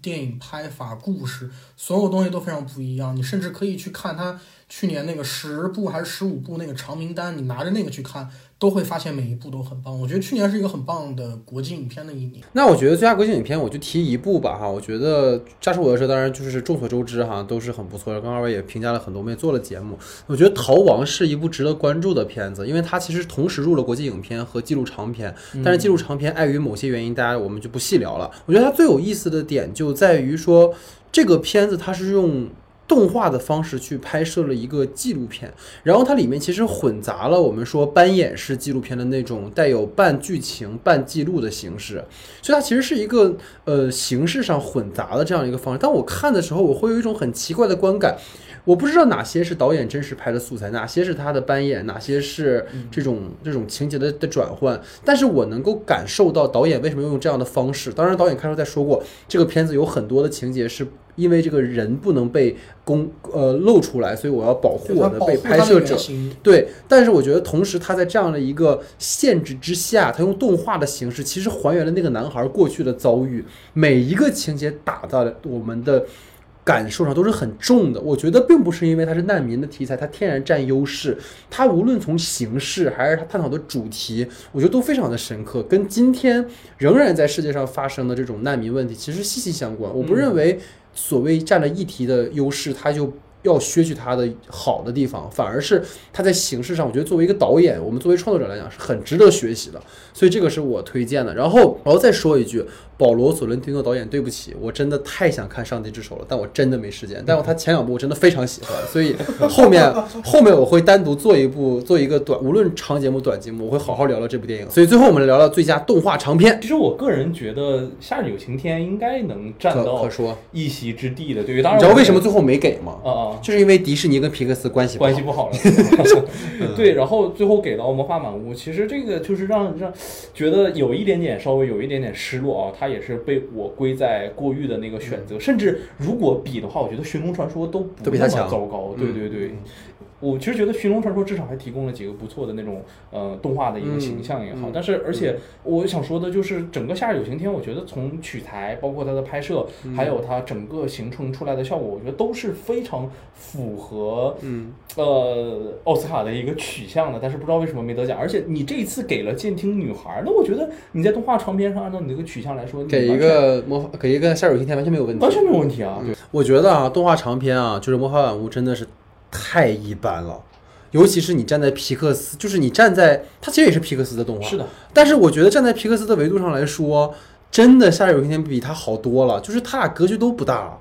但是你会发现《魔法满屋》就是那种你看到最后。你都不知道他在干嘛，就是除了那个 We Don't We Don't Talk About Bruno 以外，那首歌很出圈。那这个电影本身，我觉得乏善可陈，它没有呈现出。因为其实，在《夏日有晴天》之，我们之前跟老徐过来录做过长节目，他还在讨论一个所谓人鱼和人在这样的一个小镇上的这样的一个关系，然后那种所谓不同种族之间的，当然没有讨论到性别议题啊，我求求你们了。但是《魔法满屋》就是你看似他在给你设置一个新的世界观，但实际上他又没有。进入那个世界观，他甚至都不如去年那个二分之一的魔法，我觉得，就是那个已经够烂了，那个已经够烂了。然后魔法满屋还是前提，还有他又他在皮克斯里面又夹着迪士尼，嗯，因为它里面又有特别多的歌舞，是的，就会导致它本来的那个世界观的架构又被打破了。所以我魔法我非常不喜欢。我觉得我推荐大家一部电影，你们可能都忽略了，就是《智能大反攻》。这个片子是古天乐投资的。啊，这个可能大家都不知道，我们这古仔太牛逼了啊！除了建学校以外，还投投投投动画片儿。《智能反攻》是一个非常非常符合当下的一个，它跟另外一个我们之前聊过一个片子，其实都是，他们都是那种所谓科幻背景设定，或或者说人工智能背景设定的，但它其实是把科幻人工智能这个核心点和一个男孩即将上大学，然后离开家庭的这样的一个家庭片，它把家庭片、公路片、科幻片三个类型融合在一起了，然后最后又做出来了一个，其实，在呃这样的一个所谓原子化，每个人都被隔绝的时代，告诉你回归。家庭的重要性，其实那个羁绊才是最真实的。我觉得，就让你从一个被 ins 啊、被 YouTube 啊、被被我们国内的各种软件就是捆绑的这个当下，回到你的家庭，跟你的家人们去聊聊天，甚至是一段旅行，这个事儿本身都很有意义啊。所以，这个就是我们对于整个的今年聊了很长哈，对于整个的获奖影片的讨论。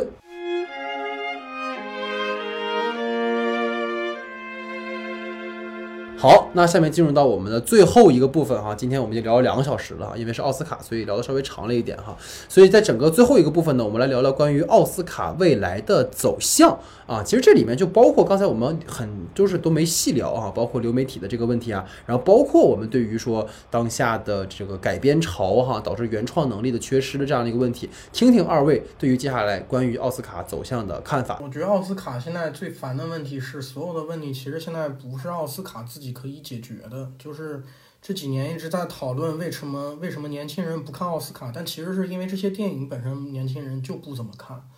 然后你会发现，到现在到了现在以后，奥斯卡的电影越来越变成它一个独立的类型了。就是打比方说，像塔米费的眼睛这样一个片子，你很难说它到底是文艺片还是商业片，它好像也没有很文艺，也没有很商业，也没有很艺术。你你来回来去，你能说它是什么片？你只能说它是一个奥斯卡片。然后你会发现，每年来回来去就是这些奥斯卡片在参奖。然后偶尔有没有一些年份，有一些大导演会出手，但是，但是，但是好像奥斯卡又不愿意现在去贴合这些大导演。比如说这几年，其实从马丁·西克塞斯到今年 P.T.A. 到昆汀，其实大家都没有在奥斯卡上面有很强的斩获，就是。嗯，奥斯卡不知道自己该干嘛，也不知道整个电影圈、美国电影圈现在在干嘛。如果你没有办法解决这个问题的话，你去讨论奥斯卡的收视或者奥斯卡怎么跟年轻人拉近距离，其实也就没多大意义了。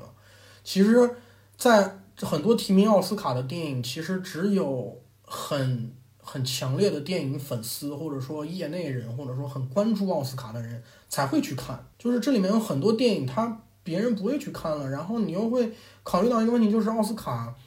呃，现在有很，比如说现在分成几个派别，比如说大商业片，比如说大文艺片，呃，独立电影，比如说呃外国进来的电影，比如说所谓的奥斯卡片。奥斯卡现在完全不知道自己该怎么样的去在这几种类片子当中去找，比如说去年给了《无依之地》是一个完全纯血统、完全没有投资的一个彻彻底底的独立电影。就是它非常非常的独立电影，甚至你觉得它就应该去圣丹斯，不应该来奥斯卡。它不是一个传统上面奥斯卡会去观众的东西。然后再包括像《寄生虫》，像其实像《罗马》也是，它本身就不是美国电影，它是墨西哥电影，《寄生虫》是韩国电影，然后他把他们也加入进来。所以奥斯卡其实，我觉得这个问题更本质的东西就在于，现在我们不知道什么是美国电影，美国人自己也不知道什么是美国电影，你没有办法。时代已经不会再说好戏曲故事，斯皮尔伯格的戏曲故事拿出来说这是美国电影，它显然已经过了那个时代了。那现在什么是美国电影，谁都不知道。你你要么只能跟这些奥斯卡电影玩儿，然后你又不愿意去彻底的说，我我再去树立一个像我曾经给给星球大战、给魔戒时候，我再去给一个沙丘或者再给一个诺兰的电影，他又不愿意说我再去建立一个新的商业片的神话。所以就觉得他完全迷失掉了，但这不只是奥斯卡在迷失，我觉得是某种程度上整个美国电影工业的一个迷失。就是我们现在要把片子给谁？像其实我在这里插一件事情，就是像 P.T.A 这样的导演，P.T.A 甘草披萨他本来是想拿去三大的，但是米高梅说不行，你要你要参加奥斯卡，因为你去三大的时候，在你你拿了三大，在本土是不会有票房的，但是你去奥斯卡你会有票房。所以甘草披萨留到了年底去了奥斯卡，但是其实米高梅又没有真正的为甘草披萨去跑。然后你会发现，其实这些人他们也很难找到真心的投资。P.T.A 其实筹备在做一个像大师那样大规模、野心很大的片子，也有很长一段时间了。但是显然，你这几年这些导演拿到投资的顺利程度完全比不上，所以老马必须得去网飞才能去拍他那个。其实很正统的好莱坞电影，我觉得这本身是一个很嘲讽的一件事情，就是他拍了一个最正统的、最传统的、最原汁原味儿告诉你什么是好莱坞的电影，但是他这个钱只能去找网飞要，我觉得这就已经很。很奇怪了这件事情。我来的话，我有两点。我觉得第一点就是，我不知道从什么时候开始，我觉得在奥斯卡的时候要求我们自己去看到一个好故事，变成了特别嘲讽的一件事情。嗯，就是好像从来都不是那样的一个时刻，也不知道这件事儿是从哪个时代开始发生的一个改变。嗯，我们总是在关注这一次的最佳影片有没有展示出什么议题，嗯，有没有去讨论一个什么样的一个话题空间，嗯，能够展现给我们一个联想的空间。我觉得从来没有把真正的主体放到我们究竟看到了一个。什么样的很好的一个故事身上？虽然电影的本体我们都说了是一个好故事去构成的，但是没有办法在这样的一个当下里头，你其实我觉得全老师的那个话题里提到了一个非常好的一个点，就是我哪怕有一个好故事，我进入奥斯卡的舞台之后，我能不能发挥起公关的力量？嗯，其实公关看的可不是是不是好故事，公关可能更看的是你有没有去诞生一个好议题，甚至是关于你导演身份发过什么言，做过什么样的事儿，这个事情会成为公馆的一个方向。我觉得这是都是对电影本身的一种破坏，具有破坏力的一个方法，所以才会导致我们可能就是全老师所提的陷入了一个迷茫的阶段。嗯，但是我觉得在这个迷茫阶段之外，它仍然保证了有一定贡献是什么？就是在每一个领域、每一个片子里，我让你们看到这些片子。嗯，我觉得这件事情是它每年保证着自己一个有新鲜血液的一个输出。那么有输出的情况下，我们只能说这几年是一个探索摸索的阶段。嗯，积累一下就会形成一个我们像说之前的小丑一样，他敏锐的捕捉到了当下的某种社会情绪和社会形态。是的。所以就我觉得。是可以看到它的走向中会出现好的东西，嗯，但是可能需要我们去等。那么第二点就是我说我对于未来奥斯卡的一个看法是什么？我希望有一天可以在流媒体中直接观看颁奖礼。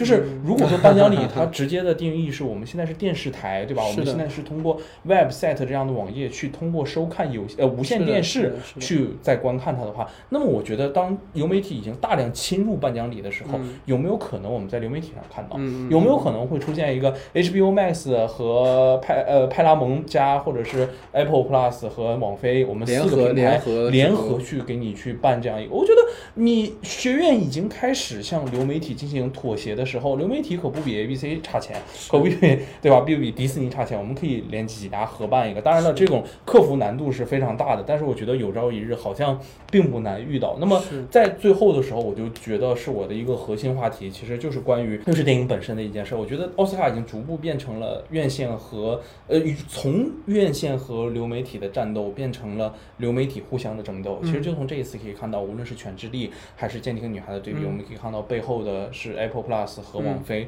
就我们曾经希望的 cinema 的拥簇们，一个一个被流媒体的带走了。他们确实可以做到让更多的人去看电影，获取自己的创作自由。但不可避免的，曾经被 cinema 们最看不起的主题乐园们，正在尽自己的努力，让观众们回到电影院，保住电影院。我觉得世道变了，其实一切都才。刚刚开始，二零时代的所有的变局从现在开始。我觉得对于美国的观众而言，你现在走进电影院里，仍然有奥斯卡系琳琅满目的片子让你选。我不敢保证他们的质量，但是我告诉我只能告诉自己的是，我们有片子看。对。但是转头一想，你再看看当下我们的市场里有什么。所以其实啊，我觉得刚才二位说的已经非常全面了哈。其实总结起来就是几件事情。第一件事情就是从二零年。整个的奥斯卡系的电影还在对于呃所谓网飞流媒体的一个抵制啊，然后或者是说让你进但不给你讲。这样的一个环境到今天是其实是一个全面妥协，我们甚至可以说是一个围剿的这样的一个趋势。所以在未来，电影到底是属于银幕的，还是属于流媒体的，或者是关于这样的一个话题，其实已经不构成一个话题了。因为当这样的一些所谓流媒体电影获奖或已经入围之后，就已经说明我们其实都站在电影的这样的一个维度，等于说电影这样的一个定义已经被拓展开了，它已经不再只是一八九五年我们在大银幕那个灰暗空间看到的电影的那个定义了。已已经不只是银幕的那个定义了，所以说这样的一个时代，其实我们已经在正在进行时的实时的发生改变了。今天在我们当我们再去聊说，呃，所谓的。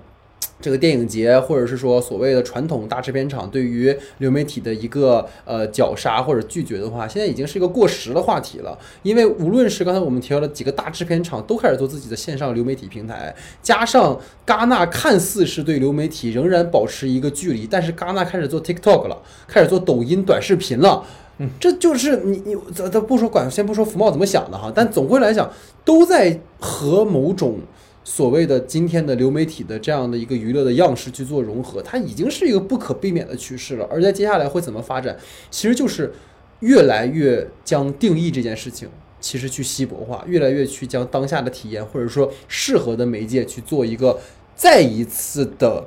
盘子的。各自的去去索取的这样一个环节，所以这可能是接下来的一个很重要的一件事情。包括刚才我们提到这个亚洲导演的崛起，连续三年亚洲导演的这样的一个强势登场，中日韩，其实，在接下来一定会有更多的多元的导演，因为它随着奥斯卡的体系当中，他们对于评选者的这样的一个身份的多元，它一定会有更加多元的片子加入。那这个其实对于，当然对于我觉得全老师来说，他作为美国电影来讲，他所坚守的那个东西可能会会存在一种破除，但未尝不是一种刺激。就像我们说，韩国电影在完全放开好莱坞电影的同时，它又能够去做出自己的本土类型，它能够跟它相抗衡。而美国电影在势必也会在经历这样的一个过程，它已经霸占了。整个电影的主导的这个话语权这么多年之后，它需要面临这样的一次颠覆，而颠覆之后，或许当我们意识到。娱乐至上不再是唯一的选择的时候，可能又会回归到对于艺术的探索，或者是像全老师说的更新的电影的追求。所以再有一个最后的话，就是在今天，议题先于艺术也不再是一个话题了，因为议题和艺术之间的关系在今天看似已经很好的缝合在一起了。我们在看到《犬之力》当中，或者是我们在看到嗯这些电影当中，他们在展现议题的时候，他们是在用艺术的方式去展示。就像我我们都又要提到反派，波米就说过吧，我们用电影的方式去讨论。电影的问题，而不是用我的话语去讨论电影问题。不是说我在台上说我他妈支持谁谁谁，我他妈想相信什么什么，不是这样，而是用电影来回答这个时代的问题。而我觉得，在今年的许多电影当中，我看到了这一点，他们在用电影回应这个时代。刚才全老师提到《不要抬头》，我觉得《不要抬头》这个片子虽然说它过于直接的展示，但我觉得那也是导演对于这个时代用电影的方式去回应，而不是去发一条 Twitter，不是去发一条微信，不是去发一条微博去谩骂、去辱骂那些。没有看过电影的人，请你不要在评论里去说这是一个大小年、小年或者大年，这根本就不重要。重要的是，电影能不能在这个时代依然去回应这个时代的问题。我觉得，只要一个国家的电影还在回应它这个时代，它就没有死。嗯，所以这个是我们对于整个的今天的第一百二十四期节目的一个讨论哈，也是奥斯卡的专题。我们聊了两个半小时的时间，我们已经可以争取超过驾驶我的车了。你知道下次有一个播客评选的时候，你知道他会怎么选吗？就是哎呀，那天我们听不可说的节目啊，我听了三天才听了一半 我听了一周才听完 啊啊，call back 回来了哈。所以这个是我们整个的第一百二十四期节目，非常感谢大家的收听，也非常感谢可能为数不多还在坚持听直播的朋友的收听哈，也非常感谢全老师的参与，然后也希望全老师之后能够继续常来我们的节目哈。感谢大家的收听，感谢大家的时间，我们下期节目见。